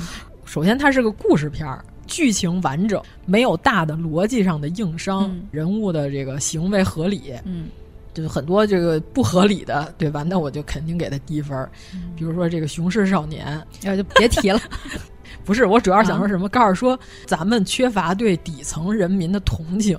我心想，我就是底层人民，好不好？咱都是底层人民，咱都是打工的啊，都是下九流，谁瞧不起谁呀？是吧？怎么我还缺乏同情？我就是因为我站我们讨论的是合理不合理性，啊，是逻辑性，对，也是逻，首先是逻辑性，对吧？他没有在这个维度上跟你聊天儿。哎，我跟你说，他能说出这句话是什么？他认为他是上层人士。他认为我跟你是一个平行线的，嗯我看到了哦你对底层人民的鄙视。哦原来是这样人家可不是认为自己是被鄙视对象。懂了，懂了，懂了，懂了。对，人家是这样理解的。原来是这样啊！我误解他们了。啊 你想，咱们看到说不合理，是因为咱们就是打工人，都是打工人，只是职业不同。我认为你这事儿干的不合理，是吧？人家才是何不食肉糜呢，对吧？我虽然也打着工，我一定要问你何不食肉糜 这块啊，可不。嗯我打一工比你打的工高端，啊我都震惊了。我说咱们讨论的合理不合理，怎么都讨论到什么阶级上？我心想，我正正经经的一个工人家庭的苦孩子出身，是不是？无产阶级。呃，有有没有产子？这再说。反正我现在我无房户，是不是？我看到这些令我尴尬的电影，我在家里抠出两室一厅来，嗯、是吧？嗯，行。然后咱们就还说回来角色，嗯，胡军儿这个怎么样？哦，就是第二部的时候，一开始、嗯、耿乐问了一句，说雷公呢？嗯，这个时候大家才跟第一部有情感上的互动。嗯，啊、这个没什么问题，因为它毕竟是两部片子是那个前后上映的，哦，这就是他必须得把前面的饶上一点，嗯、不然大家都忘了，就连不上。而且关键就是，其实我认为第一部的时候，最后我没有十分的特别的感动。嗯。有一个最大的问题是什么呀？嗯、我第一部我看的时候，我就认为他们都得牺牲在这个战役里，没想到他们全都活着。那第二部怎么拍呀、啊？啊，因为那会儿我还不知道有水门桥呢，哦，对吧？我就是在我啥都不知道的情况下，我进去看这电影，我就认为全都得牺牲，最后可能就易烊千玺活到最后。嗯、后来发现全都留在后最后了，我就感觉我这情绪。呃，被欺骗了。对对对，确实，因为你想，你想那个手绢都准备好啊，手绢都掏出来了。朱亚文老看他闺女照片，哦、是不是？我认为这种 flag，我认为一个完整电影，那你必然有呼应。你这照片你得看，你跟后边肯定得有关系啊。所以到了下一步的时候，才知道他们的命运，是吧？最后这个梅生这俩眼，就是因为血盲症、嗯、啊，就因为有人问他这俩眼怎么都红成这样了。嗯这个雪盲，因为紫外线的反射把这个眼睛烧伤了啊。雪盲症其实也好治，就是在雪地里长时间的高原行走，就有可能没戴墨镜的情况下会雪盲。嗯、因为对有一朋友他不是去转山，嗯、然后同行的人就是这个问题。其实治也挺好治，就是闭眼的话，自然痊愈时间长一点，四五天就能好。哦。啊因为，但是他又要长期战斗，嗯，对吧？一直战斗，而且这个双眼使用过度，嗯啊，最后就是几乎已经双目失明了。反正就是最后打的也比较惨烈，嗯最后就是平和呗，对吧？对我都我都说死的太惨，平和死的太惨了，我天呀，被坦克压了，嗯、哎呀。我就是说，我看第一部的时候，我不希望死的人，就证明我对这个角色产生了感情，嗯证明这角色写的好。对对啊，我就不希望没生死，因为他媳妇儿骑自行车是吧，送了他几十公里。嗯嗯。我觉得他这角色写的都还可以，啊、没有说哪个特别扁平，没有。啊、对、嗯，因为冬雨诗最后那个结尾，呃，也是这个万里带着他哥的骨灰，嗯，也是他跟他哥的骨灰对话，跟这个影片里头一模一样。嗯嗯啊，嗯、不是篇幅很长的小说，十万字吧，好像。呃，对，而且这几年其实吴京演的几个电影，我觉得没有像以前《战狼》时期就是那么 不爱看那些。《战狼》我没看，我也没看、啊，我这个、嗯，但是就是不想看，你知道吗？对，嗯，我看了一点儿，我看不下去嗯、啊。它不好看，就是不好看，没什么理由。但长津湖里这个角色要就很丰满。最后还有人问合理性，就是什么易烊千玺就烧成那样都没烧死，但是你总得给七连留个人吧，总得留个希望吧。电影那总归要源于生活，高于生活，啊、对对吧？对，哎，咱们刚才讲啊，对剧情和逻辑，哎呀，你看一下就跑题了。然后还有一个就是场面调度，是不是？嗯、哎，可以的，我觉得可以能打到七点八分。嗯、反正我个人能觉得能给这么多分。嗯。嗯但是你要说跟人物互动，我还是觉得李延年里那几个人牺牲的更那什么一点，尤其是那踩着地雷那小战士，哦、对吧？那个啊，就是因为指导员跟他说你别动，说一会儿发动总攻，你现在如果你动了。我们就暴露了，这场冲锋可能就会被发现，嗯、我们就计划失败了。然后他中枪了，已经，结果他踩在地雷上，一直就扛蹲蹲了俩钟头。对，然后最后流血而死。嗯、啊，那块看着还挺感动，就是因为那个战士叫李什么元儿，李元儿好像是叫啊，对。对，其实像战争场面，好多就是因为这种小事儿，你能对这个人记住。就是为什么说我当时是这个长津湖，我是觉得可以看的，嗯，就是在对他没有了解的情况下，嗯，因为编剧是蓝小龙，嗯、我就是对这个编剧是非常的信任，写啊。军事题材方面的一把手，对嗯。他本身就是部队的。啊，嗯嗯，他七连宇宙这三部曲，哦，三个电视剧，一个叫《生死线》，嗯，一个《士兵突击》，啊。一个《长津湖》，就是都是连着的，《士兵突击》我没看过，嗯嗯。但是颇有一些粉丝、啊，我知道他非常热、嗯、啊，但是我好像有这个热剧不看的这个体质，我不知道 为什么。但是过情关还行。陈思诚，啊，但是说实话，我觉得陈思诚演戏也还行，他那个演的和他那角色是符合的。哦，嗯、那我强忍着陈思诚，我算了吧，别别别，干嘛呀？没必要是吧？没必要，没必要。哎，你看，有的时候一部好剧，就因为里头有个把让你讨厌的人，就给耽误了。就陈思诚演戏，我觉得是没有问题，嗯、但是他主要本人比较油腻，啊、感觉。但是我个人，我不会因为就是什么打一分，陈思诚真讨厌一分 啊，是吧？这种行为就是不客观、嗯、啊。我我讨厌这人，我我不看不就完了吗？嗯，那我回头要再补一部《士兵突击》。我觉得你你看吧，就是你要实在受不了，就没有必要强迫自己看，行吧？啊，但是我觉得平和就是这角色完成了自己的救赎。如果真的是跟书里的这个剧情呼应的话、嗯、啊，我感觉就是他就是奔着我要补偿是吧？我要救赎，嗯、咱说白了，我要赎罪的心态去打的这个仗。啊，这个角色牺牲就是必然的。哎，但是我觉得实际上，如果你想补一下那士兵突击，你可以就是有一切入点，嗯、就是挑着看呗。一个是他们那个入联仪式，这哦个是和长津湖上他们车厢里那个入联仪式是有呼应的哦。然后还有这批演员，就是嗯士兵突击主要的也是群戏，嗯、然后这批演员呢，就是有很多也是在长津湖里出演的。包括什么李晨、哦，段奕宏，就是演的角色就完全不同，哦，但是又出现在了这两个宇宙里，哦，有的人设也不错，嗯，反正就挺有意思的。列兵许三多到，钢七连有多少人？是四千九百五十六人，其中一千一百零四人为国捐躯。钢七连的士兵是活在烈士的希望与荣誉之间的，必须记住那些在五十七年连史中牺牲的前辈。我是第七穿插连第一百三十五名战士，梅生；第二百二十一名于从容；第二百八十名平和；第一百六十二五千里；一百六十一五百里；第十七名战士雷随生。你呢？列兵许三多到。你必须记住，你是钢七连第四千九百五十六名成员。是。抗美援朝时，钢七连。几乎全连阵亡，而被取消番号。被全连人掩护的三名士兵，却九死一生的归来。他们带回了一百零七名烈士的遗愿，这遗愿就是，在这三个平均年龄不到十七岁的年轻人身上，重建钢七连。从此以后，钢七连就永远和他们的烈士活在一起了。嗯，哎，就我就特奇怪，为什么长津湖里没有张译啊？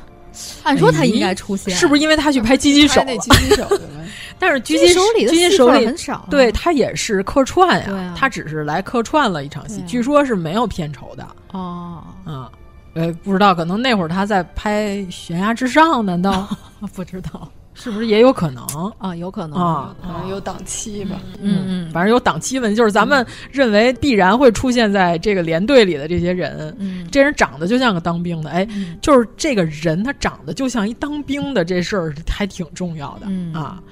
咱们就不说是哪些爹爹了，是吧？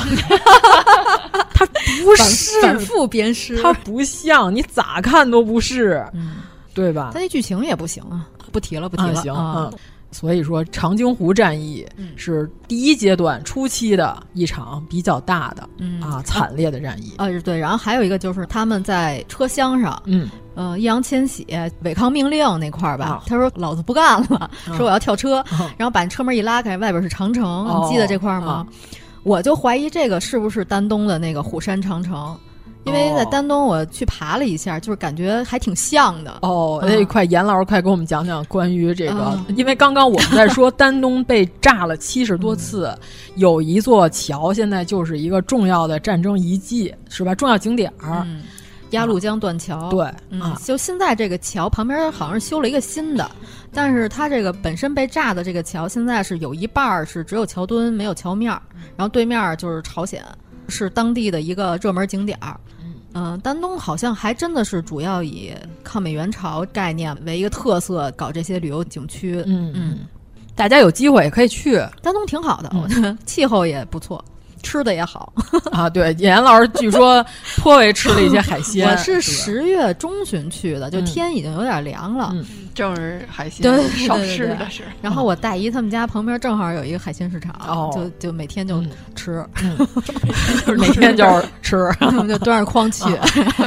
你想想，能有这么和谐，是不是、啊、安定的生活？所以我就说，咱们不是生活在一个和平的年代，咱们是生活在一个和平的国家。没错啊，你为什么你能在网上天天出警、逼逼赖赖啊？那是因为你现在你有网用，你有网用。你瞅乌克兰人他有吗？啊、能用上吗？啊，有电吗？是不是？你瞅那人，咱们这两天著名的关注的那个国际分析 UP 主哪个呀？老叶。哦哦，哎呦，我还挺爱听他说的。啊、老叶告诉说，你瞅瞅这国家有主权吗？是不是？嗯、这生化武器那楼说在你们国家盖嗯就在你们国家盖，人出了事儿泄露了也不在你们国家泄露。嗯、男的出去给人当立本去，女的出去给人生孩子去，就这么一个国家。你自然发展你就这样。啊，你幸福去吧！对呀、啊，你现在能在网上说这些烂话，不是因为你的国家在保护你吗？那可不，嗯。哎，老叶说现在加入欧盟等于四九年以后入国民党，我就感觉什么呢？乌克兰现在就跟季春生一样，就躺在欧盟那沙发上，问咱们家今天晚上吃不吃饺子？啊、确实就是这个国家。民众太可怜了，一个最高的领导人、嗯、是这样的一个货色，到处的去哭啊，去求啊，然后这个国家谈什么主权呀？不是，我想说，美国都援助他们这么多钱了，他那绿幕能不能稍微抠的好一点？要不然外包吧。我们那儿做视频的都比你那抠的好。对，然后我接着说那个火山长城，嗯、它旁边就是和朝鲜一河之隔啊，呃，有那拉的网子，啊、然后那个导游说你们可别过去，没有人想过去，对，跟我在长白山上一样，大家都非常好奇，就往对面瞭望，就挺有意思的，啊、比较远也看不太清楚，啊、对对对对对，嗯，那长白山上人也说你可别过去，我说谁去那儿？对，叛逃，告诉我以为你叛逃朝鲜。你看，严老师亲自去到丹东、哦、看一看，呃，到晚上对岸的时候，是不是真没什么灯啊？我晚上就回家了，主要是，哎，你不是在丹东待了好几天呢吗？挺凉的那几天，哦哦哦，正好是来暖气之前的那几天。啊、我还说传言这个对岸电力发展不是非常好，没什么灯，我还想这个啊，对，但得亏我大姨他们家装修是弄了一个大火炕，嗯，啊，就是那种电的火炕，哎呦，就是还挺温暖的。我睡过真火炕啊，怎么流鼻血了？我跟你说，晚上得翻面儿。就糊了，两边 翻一会儿就得撒孜然了。啊、是，我睡过真的，一定要睡炕梢，千万别睡炕头。就是他们那个小区也比较新，植被什么的都弄得挺好的，每家都有车库，在街上也可以看见轻工业和重工业。哦，那些自拍的妹子什么的，这些都 反正呃挺有意思的。啊、那烧烤应该也是颇为数得上的。然后公共汽车上双语是汉语和朝鲜语啊。双语的报站。车辆起步，请站稳扶好。前方到站，三 vận 入口。塔路永屋，乘坐公交车，请您全程自觉佩戴口罩。特别有当地的那种气氛，啊、对，因为那边显族也不少，嗯、应该是。如果说当时咱们抗美援朝没打赢这场仗，这现在就不好说，完犊子对，那就不好说了。你在国际地位上没有，就无法获得尊重了。我就这么说，就是因为咱们重回五常的时候，那是因为什么？就是大家好好的去了解一下这段历史。那印度那一天到晚叫嚣，人家是互联网五常，是不是？有啥用啊？是吧？嗯、印度这回表现还不错，对我愿称之为一声三哥，是不是？啊、咱们就是话又说回来了，咱们别老宣传北约，是不是？上合也是一个好组织啊，哦、大家好好了解了解。上合在是不是？嗯、好好搜一搜啊，不是一个贸易组织。好多人认为上合是一个贸易组织，其实不是。啊，非常难进，嗯、是吧？这个当时美国也想加入上 合，快讲讲这段，非常有趣。美国就是在外边探头探脑的，说你们搞什么飞机？美国想要加入上合，嗯、试探性的、啊。我们呢，咱中国非常大方，啊、把加入上合需要的这个限制条件，嗯，文本、呃，一个很厚的这个文件发给美国看了一下。我们这个上合就是为了防你，是吧？你想进来，不知道怎么图点什么啊？嗯，美国没皮没脸，还乐了一下啊。之前咱们一直认为上合有巴铁和印度属于这个呃顺拐的行为，说咋还有他俩？现在看出来了，这关键时刻是不是这个嘴炮之乡、呃？关键关键时刻。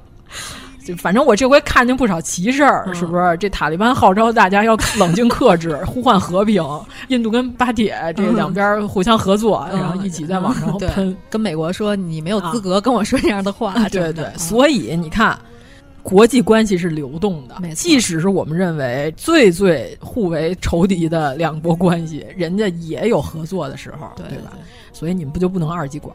就好好的看一看，凡是对我国有利益的时候，我们都支持，对对吧？这个没毛病啊，要不然你就是汉奸，那没肯定的呀。你对我国有利的事儿，你都反对，非蠢即坏。嗯，对，因为大家也可以搜一下，就是抗美援朝战争打之前，咱们建国初期的时候，国内的声音是什么样的？嗯，颇有一部分人认为新中国就要完了。啊，那都已经开始通敌、通美国了。曾经对和平解放北京出过非常大力的这个民主人士，直接就给美国写信，就是说我们认为新中国可能也够呛了，因为这次我们就不看好这个战争。他认为完全不可能打赢，就一定会输，但是千万不要再让蒋介石回来，因为什么呢？我这边我已经二姓家臣了。你再让他回来，我可就要被 三姓家，我要被凯申整死。所以说呢，我们这边的民主人士还是可以做出一些。这民主人士都什么形象？对，哎，就这形象，同志们啊，啊你再看看现在互联网上这些形象啊，你们对比对比，好好看看历史，就是还是一拨人，就是历史投机分子。对呀、啊，那可不嘛，你去看看。为什么不让花园口战神回来？他是怕他再次被整啊。但是就在这种条件下，你看我们这个全国人民是不是打了这场仗，赢了，那是非常了不起的。咱们损失是十九万人，那对，但是它换来了是什么样的和平局面？几十年的和平，嗯、那可不，至少是。《长津湖》和《水门桥》这两部电影里头也不断重复的一个主题，就是我们打完这一场仗，我们的后代就不用再经历这个战火的这个洗礼了。所以咱们现在才能躺赢，是不是啊？给你躺的机会。就当时的志愿军战士是抱着这样的信念去打的这场仗。说到冰雕连那块儿。嗯现在网上还能查到有一个叫宋阿毛的，就是当时长津湖冰雕连冻死的战士，就是找到了他随身写的一封，哦、我有印象啊，是吧？嗯、写了一个绝笔诗：“嗯、我爱亲人和祖国，更爱我的荣誉。我是一名光荣的志愿军战士，冰雪啊，我绝不屈服于你，哪怕是冻死，我也要高傲的耸立在我的阵地上。”嗯，现在大家在网上还能找到这个诗。行，那长津湖到第二部的时候。哎，我都觉得第二部仿佛易烊千玺不是男主角啊。我觉得这个这个戏其实本身就是一个群戏，群戏，对对对，没有说特别侧重对对是谁。就是他们炸水门桥，其实是一个敢死队性质。对，所以他们到最后就是完全就是拼命了。对，嗯，其实他去的时候他已经知道应该是够呛了、嗯、啊。因为水门桥其实本身不是一座桥，它是一个水库，上面类似于碉堡一样的存在，嗯、对吧？就是它底下那几根是水管，把那个水往上是用来发电的，嗯、那是一个类似于电站一样的。所以说它炸的其实就算是一个碉堡了，嗯，也是炸了三次了。嗯，那块儿还挺好看的。你这么一比，水门桥可比金刚川好看多了。嗯。但中间稍微战斗场面有点焦灼，就是我中间还是看了一次表，哦、因为我是觉得战斗的太残酷了，有点希望它快进一下。尤其是人被炸碎了那会儿，哇塞，那一下就全尸都没有了，我相当血腥。我感觉比长津湖的残酷战争场面表现的要多多了。嗯，最后吴京被炸飞的时候，嗯、就最后给他怼到脸上一特写，是个笑容。嗯嗯，就是挺感动的。哎，但是不得不说啊，这里边的美国演员演的呃太差了，比较凑合。因为我是看过《奇袭白虎团》的这个样板戏，是吧？嗯、啊，这个这里边电影也有，脸上画了一些阴影，嗯、就是那种狰狞的这种 美帝国主义的形象，呃，灰色的脸、嗯、是吧？跟咱今儿喝这酒这色儿差不多，这这个色儿啊，大灰瓶子那这色儿，脸谱画了一点儿，对吧？尤其是他们到最后水门桥。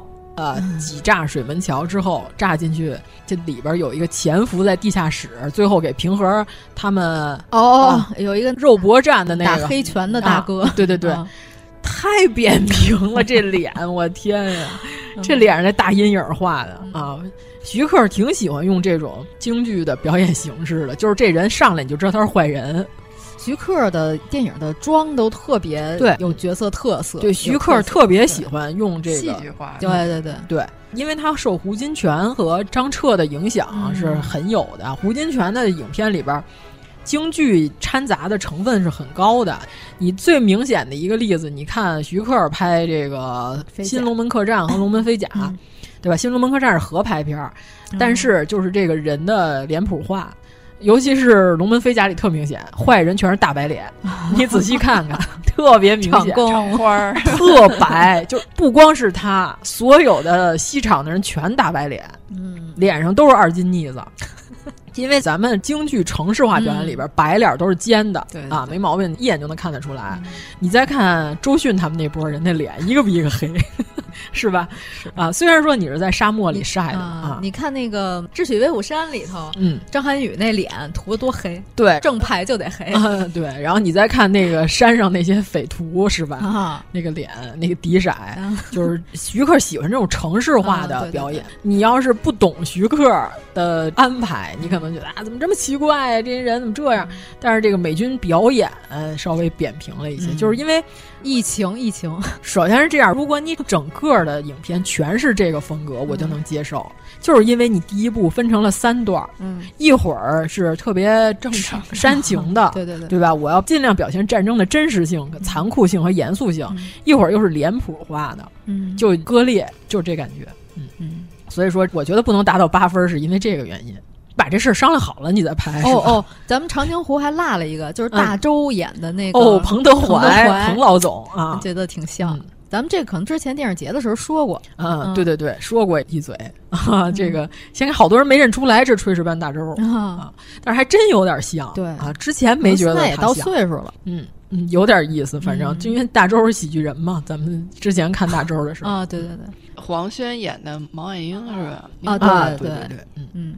我都忘了上面那隔的时间比较长了，嗯、去年十月嘛，对对对，嗯，开始的时间应该是和抗美援朝战争的时间是一致的吧？我要是没记错，因为抗美援朝战争刚开始前三天的时候，就是第一次战役，就是美军没想到咱们这么猛，哎呀，就打来打去，最终还是停留在三八线上了。因为咱们刚刚也说到战争补给，就是我后来还看了一个。是一个纪录片还是一个新闻采访，我忘了。就是 B 站上有好多人都说买咱们部队的军粮，说到底是什么味儿的？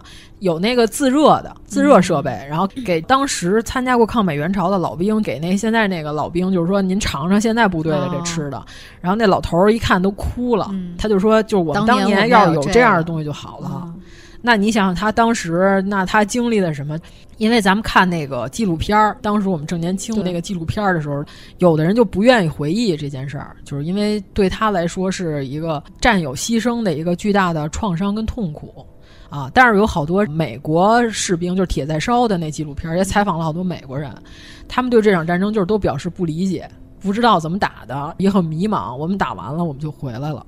对吧？现在那个华盛顿公园现在有那个美军的这个纪念雕塑，嗯啊，也并不是把他们表现成一些英雄，是吧？就是在这个战线上端着枪，这狗狗碎碎的，就不知敌人从何方前来的这种表情，然后都表现出来。表情有一些恐惧，我感觉。你看美军拍了这么多战争片儿是吧？他们好拍二战这块的，因为他绝对正义，嗯啊，甚至打索马里的之类的这些战争。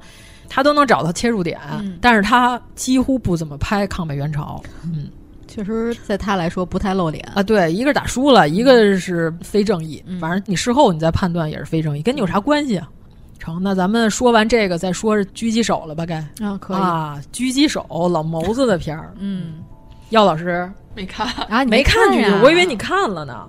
这片也是张艺谋带他闺女是吧？嗯，反正我觉得这个片儿。本来我都有点不抱希望了，因为我觉得《悬崖之上》太难看了。但是这个还行，我觉得这是不是含谋量高一点？我感觉含谋量含谋量有百分之七十五吧，嗯，百分之七十五到百分之八十。我《悬崖之上》主要是剧情不行，不悬疑，嗯，剧本反正不太好，嗯嗯。姚老师评价《悬崖之上》的剧本也一般。怎么说呢？就是你觉得都这样了，你还不知道对方是卧底吗？对吧？所有人都这感觉，名牌啊啊！你们你们到底是怎么回事啊？你们到底谁是卧底？对 他那关注点都在酷刑上，我觉得。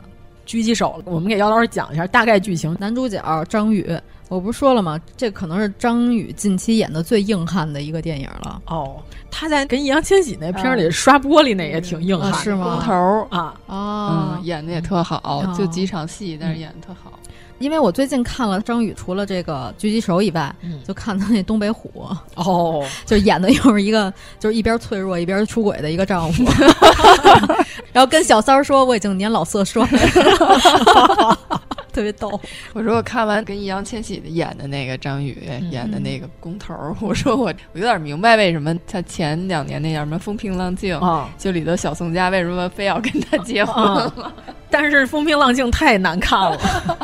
啊，哎，狙击手里边人物原型这个张桃芳，嗯，是吧？他是在上甘岭战役上大放异彩，所以我们也可以认为这个狙击手表现的也是上甘岭啊战役，但是它是小规模战役啊，非常非常小的一个战争。就是说到这个狙击手，对吧？狙击手最大的敌人是炮手啊。他这个剧情里边特意设置了一下，因为张桃芳是在美国的新闻上也说他是一个神枪手级别的，就是已经被塑造成这个个人英雄了。所以说美国人可能好个人英雄主义这块的，所以就是这边派来了也是狙击手要对他进行歼灭，就是一定要把他给抓住。活捉，影片里表现的也是一定要活捉，这是鼓舞士气的。就是我们要用炮一下就把这山头炸平了，把它轰没了，嗯、这就算我们没本事。大概我感觉这影片是想表现的是这么一个剧情。但是《狙击手》这个电影和别的电影不一样的地方，就是它这个主要是双方有点势均力敌的意思。啊、对。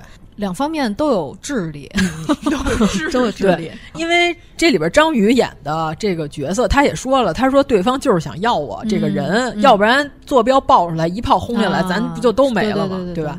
他也说过这话、嗯、啊，因为好像这回这个北方邻居这场仗，不是据说也有参加过阿富汗的呃巷战的什么著名狙击手，到那儿之后，但是他是不是真落地成盒了，咱不知道啊。但是下来一炮就给。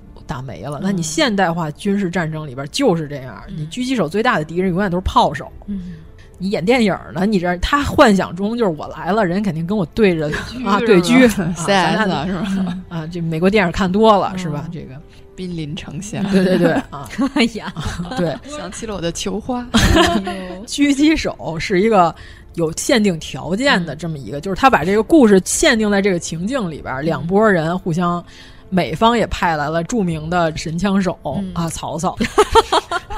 我上一次看见曹操演这个电影里边比较重要的角色，还是《寻龙诀》里边演那个最后变成大粽子的美国人，被刘晓庆给坑了。啊、刘晓庆用手里的迷幻药给他弄有幻觉了啊，嗯、在那里头。跟着行骗的一个美国骗子，嗯、我记得是这样。因为曹操老在 B 站上更新他的日志，嗯、对对对对他那会儿说他要去面试一个剧组，嗯、他说呢就是表现老兵，他特意把头发给剃了，剃得很短，从家里找了一件破毛衣。他说：“因为老兵油子一般那个毛线都有一些脱线，嗯、是吧？有点这个不太注意卫生的这个情况，在他这个脖领子上面也不能太干净。穿了这么件毛衣，然后后来他说我后来去面试去了。他说我认为我表现不错，嗯、啊，最后可能应该有戏。说的原来就是《狙击手》这个电影、哦、啊。我原来特别老早在看他 B 站上更新的时候就说了，他说我要演一个美国的老兵。”嗯，然后他最后不是还讲，他不是冰油的，他是戏油。子，他演他那个死去以后、那个，对对对啊，他说、嗯、我只要脸朝里，我装死就没有人看到我呼吸。哎，对，他说我可以尽情呼吸，嗯、然后他说，结果这边张艺谋说不行，你打了一枪之后，你就得表现尸体自然倒下的那个情况，你得把脸露出来。啊，你还得让我们看你脸啊，你还是一种表演。然后曹操就是憋这口气憋得我马上就忍不住了，导演就说这条过啊，然后就是跟他一块儿最后坚持到最后的那个美国兵，嗯、那个大哥，他说那几句中文说的还挺利索的。啊、对，就是他在那儿用中文喊话，嗯、就是说让这边狙击手投降的时候，嗯、我就说，我说曹操会说呀，你怎么不让他喊啊？他那口音，对方都可能以为这边是一中国战士，都能给你蒙住，北京战士啊。不行，那个场面就不能说的太利索，只能是那种刚租来的嘴的那种啊。对，他在那里现学了几句，就是说你们快点投降，先别打了。呃，后来好像事后证明，就是这几个老外全是曹操在北京的朋友，中国都是他给拉过来的，嗯、全都会说中文啊，还得故意装的不会说啊。先开始曹操一说，我说哟，曹操英文说的真好，嗯，就不习惯了啊。曹操竟然会说英文。就是这里边的小战士陈永胜，啊、哦，就是这演员叫陈永胜，他之前就是给张艺谋当群演跟光替的啊、哦，是吗？啊，对，悬崖之上还有一个他的镜头，哦、就是最后救出来，知道了日本在东北进行人体实验，就是他知道这秘密，要让他去国际上把这个消息说出来。哦、最后说车里救出来那人坐在车里头、哦、啊，于和伟看了他一眼，哦、就是他，就就这么一个小镜头。哦张艺谋就觉得这个小演员之前一直表现的不错，挺好的，嗯、好用。他之前就给人当光替的啊，对，试光的，连台词儿也没有，甚至群演都不是。我才发现一秒钟里也有他，也是一个群演啊、嗯，混着混着就把自己给混出来了。嗯，我觉得张艺谋用他是不是也考虑到他是一个在片场有经验，但是又是一个大众脸？对对，就看不出来。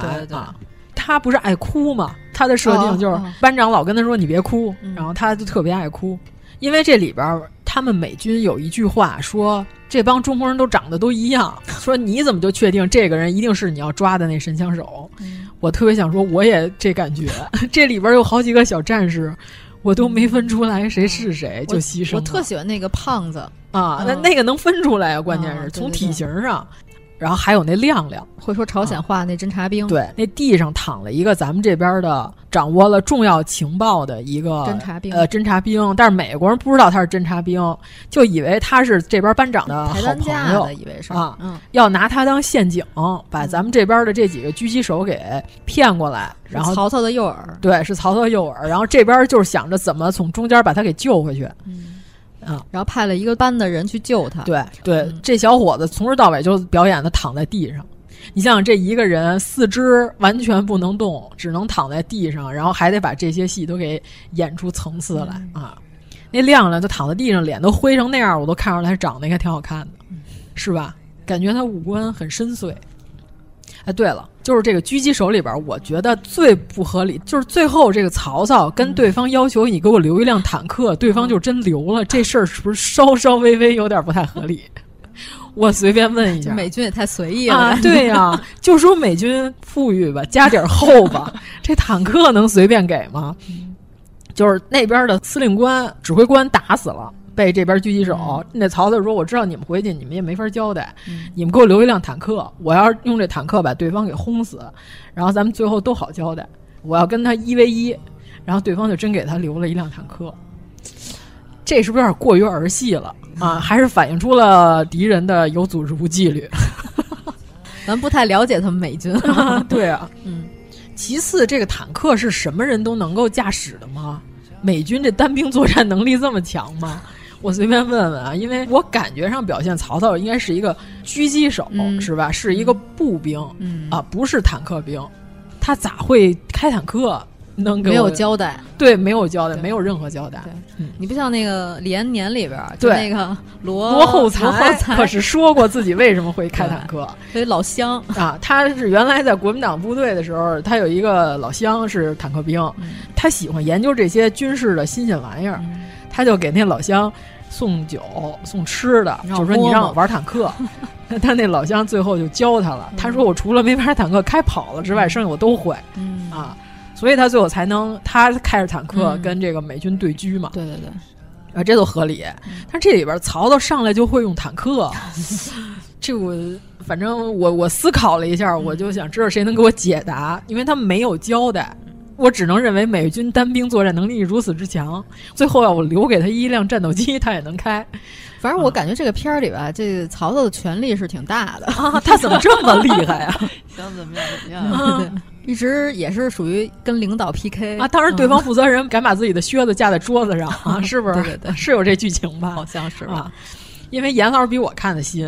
啊，我已经是春节时候 看的。我、哦、天哪，这个细节方面可能记得不太，反正我记着他跟领导说话不太正经嗯、啊。咱们这个表现美军的这个说话方式，全是把双脚放在桌子上，显示他非常自信。啊、对。哎，对了，那咱们就说一下这狙击手的原型呗。啊，这个跟电影里不一样，电影里的说的这个张宇演的角色牺牲了，其实张桃芳人家活到七十七岁啊，而且他在抗美援朝之后。他参加了志愿军战斗机飞行员，而且是新中国第一代战斗机飞行员，厉害。后来又会开战斗机了啊！你看看，这比曹操合理。哎、我们这可能开飞机啊，嗯，这比曹操合理。对，他是刚刚进入朝鲜战场、嗯、学习的狙击手，他不是说他是神枪手被派了，啊、所以他先开始的时候呢，枪法并不是很准。那后来他发现，这个苏军的这个枪水连珠 M 幺九四四。就是一个苏式步枪，所以就是咱们不是军迷啊，哦、我不太懂。就是据说这个枪最大的好处是什么？它耐寒哦啊，所以它在朝鲜战场上发挥了巨大的威力、哦、啊，这是一巨大优势。所以说苏军跟德军打的时候，只要你把战争拖到冬天啊，这个苏联人就没有不赢的啊。你们德国人就真怕下雪，所以说这个 在朝鲜战场上发挥了重大的作用，就是这枪的耐寒。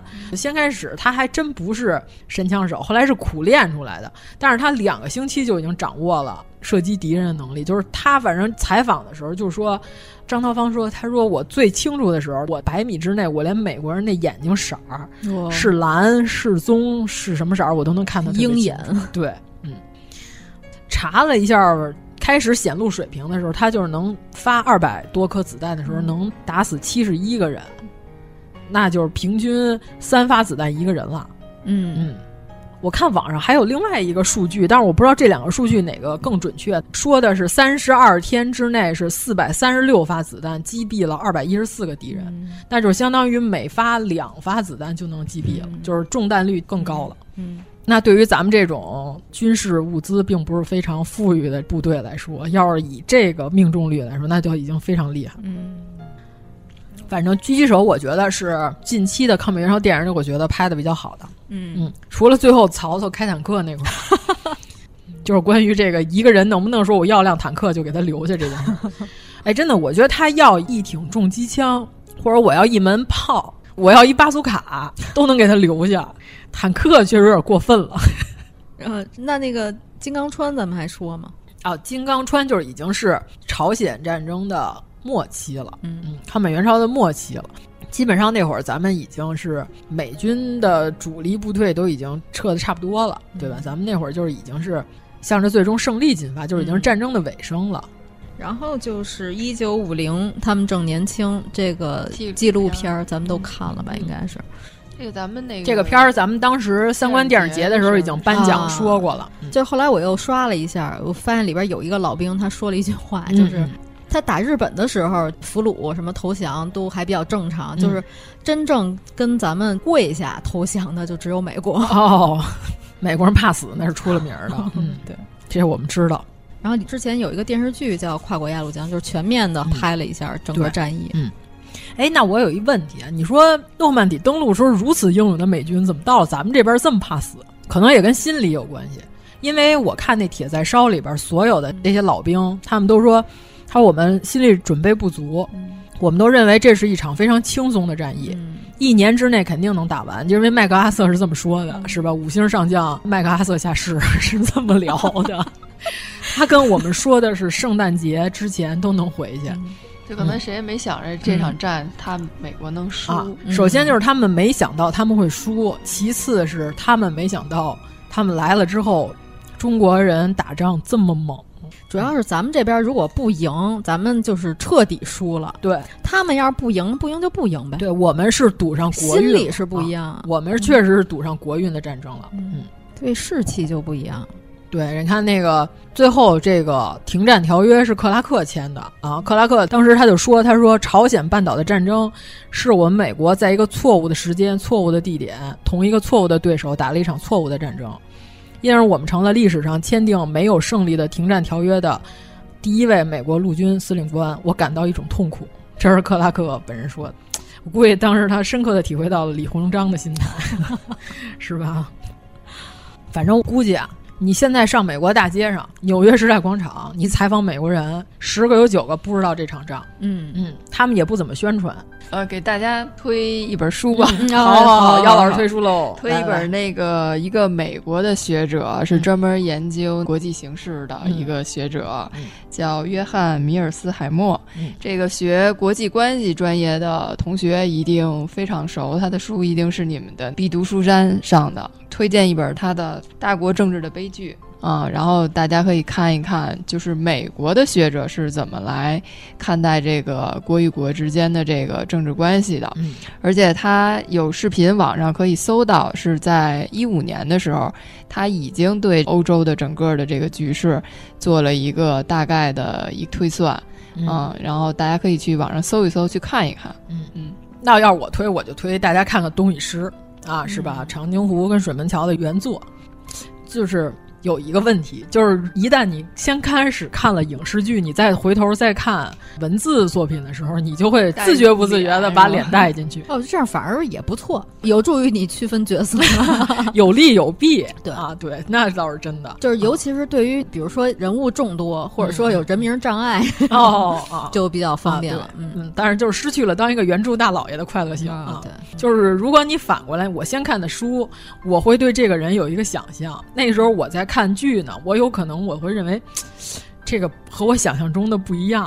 嗯，那严老师有什么要推的吗？呃，我就推荐大家将来那个疫情好一点，可以去丹东玩一下，嗯、真是个好地方。嗯、对对对对，行，好吃好喝。对对对，挺好、啊。主要是海鲜这气候也不错。嗯，已经引起了我的注意和这些烧烤们。对，嗯。我就是想说什么呢？我说就是大家对眼前的事有迷惑的时候，可以把视线拉远去看一看历史，嗯、然后再回到眼下的时候，嗯、就我们能做的，作为一个个体来说，作为一个呃普通的民众来说，嗯、我们能做的就是把眼前的当下的生活过好。对，嗯，给国家交税啊，对，并且理智的、唯物的，是吧？历史唯物主义的看问题，嗯。啊。因为大多数人是左右不了历史的发展的，嗯、我们所以我们能做的就是在我们的生活中把我们的生活过好。哦，天哪，升华了！对对，而且我们也是庆幸我们生活在一个和平的国家。嗯，有问题我们发现问题，但是我们不会因为一个问题而批评一个全体。嗯啊，很多人非常喜欢这样上升自己的观点。你就要注意它了，嗯，对吧？可能是行走的一些、啊、多少万，可能是致富经，反正大家注意啊！对对对啊，别亏了自己啊！对吧？致富经逮逮起来，是不是挣点钱多好啊？没错。突然我们变成了农业频道，农广天地，可不。嗯，行，那咱们这期就是我们简单的谈了一下。我觉得我们也不是表达了观点，我们就是阐述了事实啊，讲述了一下历史啊，甚至啊，这都是板上钉钉的，没有什么加入个人的这个观点、主观的倾向也。去任何一个国家的资料馆是吧？事实新闻都可以查到的这些内容，没有胡编。这种七十年的历史，对，七十年前的事儿已经是公开的资料了，都可以查到啊。那你要是不认字儿，就没办法了啊。可能这期里头一些我们想说的话、嗯、啊，嗯，听不懂活该。那听不懂活该这句能说吗？可以，行，行，那我们就谢谢大家。我们这期就是、嗯、非常完美啊，具有纪念意义。这样我们年底颁奖的时候，我们就这几部就不不用 再把这几部都再说一遍了，因为确实还有的可聊，对吧？对就是很好的一些影片，就是哼是我觉得国产片儿七分以上都可以看。尤其是李延年，我又给李延年打 call，我好喜欢这个剧啊，细节真的挺好的，嗯嗯，好看。李延年写的《战地的日志》，嗯、就写的那个本子上面都是繁体字，非常认真的、哦、啊。就李延年他说，沿途看见的有普通的北朝鲜的村民死在路上，嗯、有这个妇女。这是他的战前动员啊，对，这是他说的战前动员的话。这个铁在烧那纪录片里采访当年的志愿军老战士，说一模一样。哦、我就怀疑这句话是直接就编剧借用过来了，嗯、也是有可能。啊、对对对啊，行，啊、反正就是一定要看看，真的不错啊。好，谢谢大家，到这儿，嗯，好再见，再见。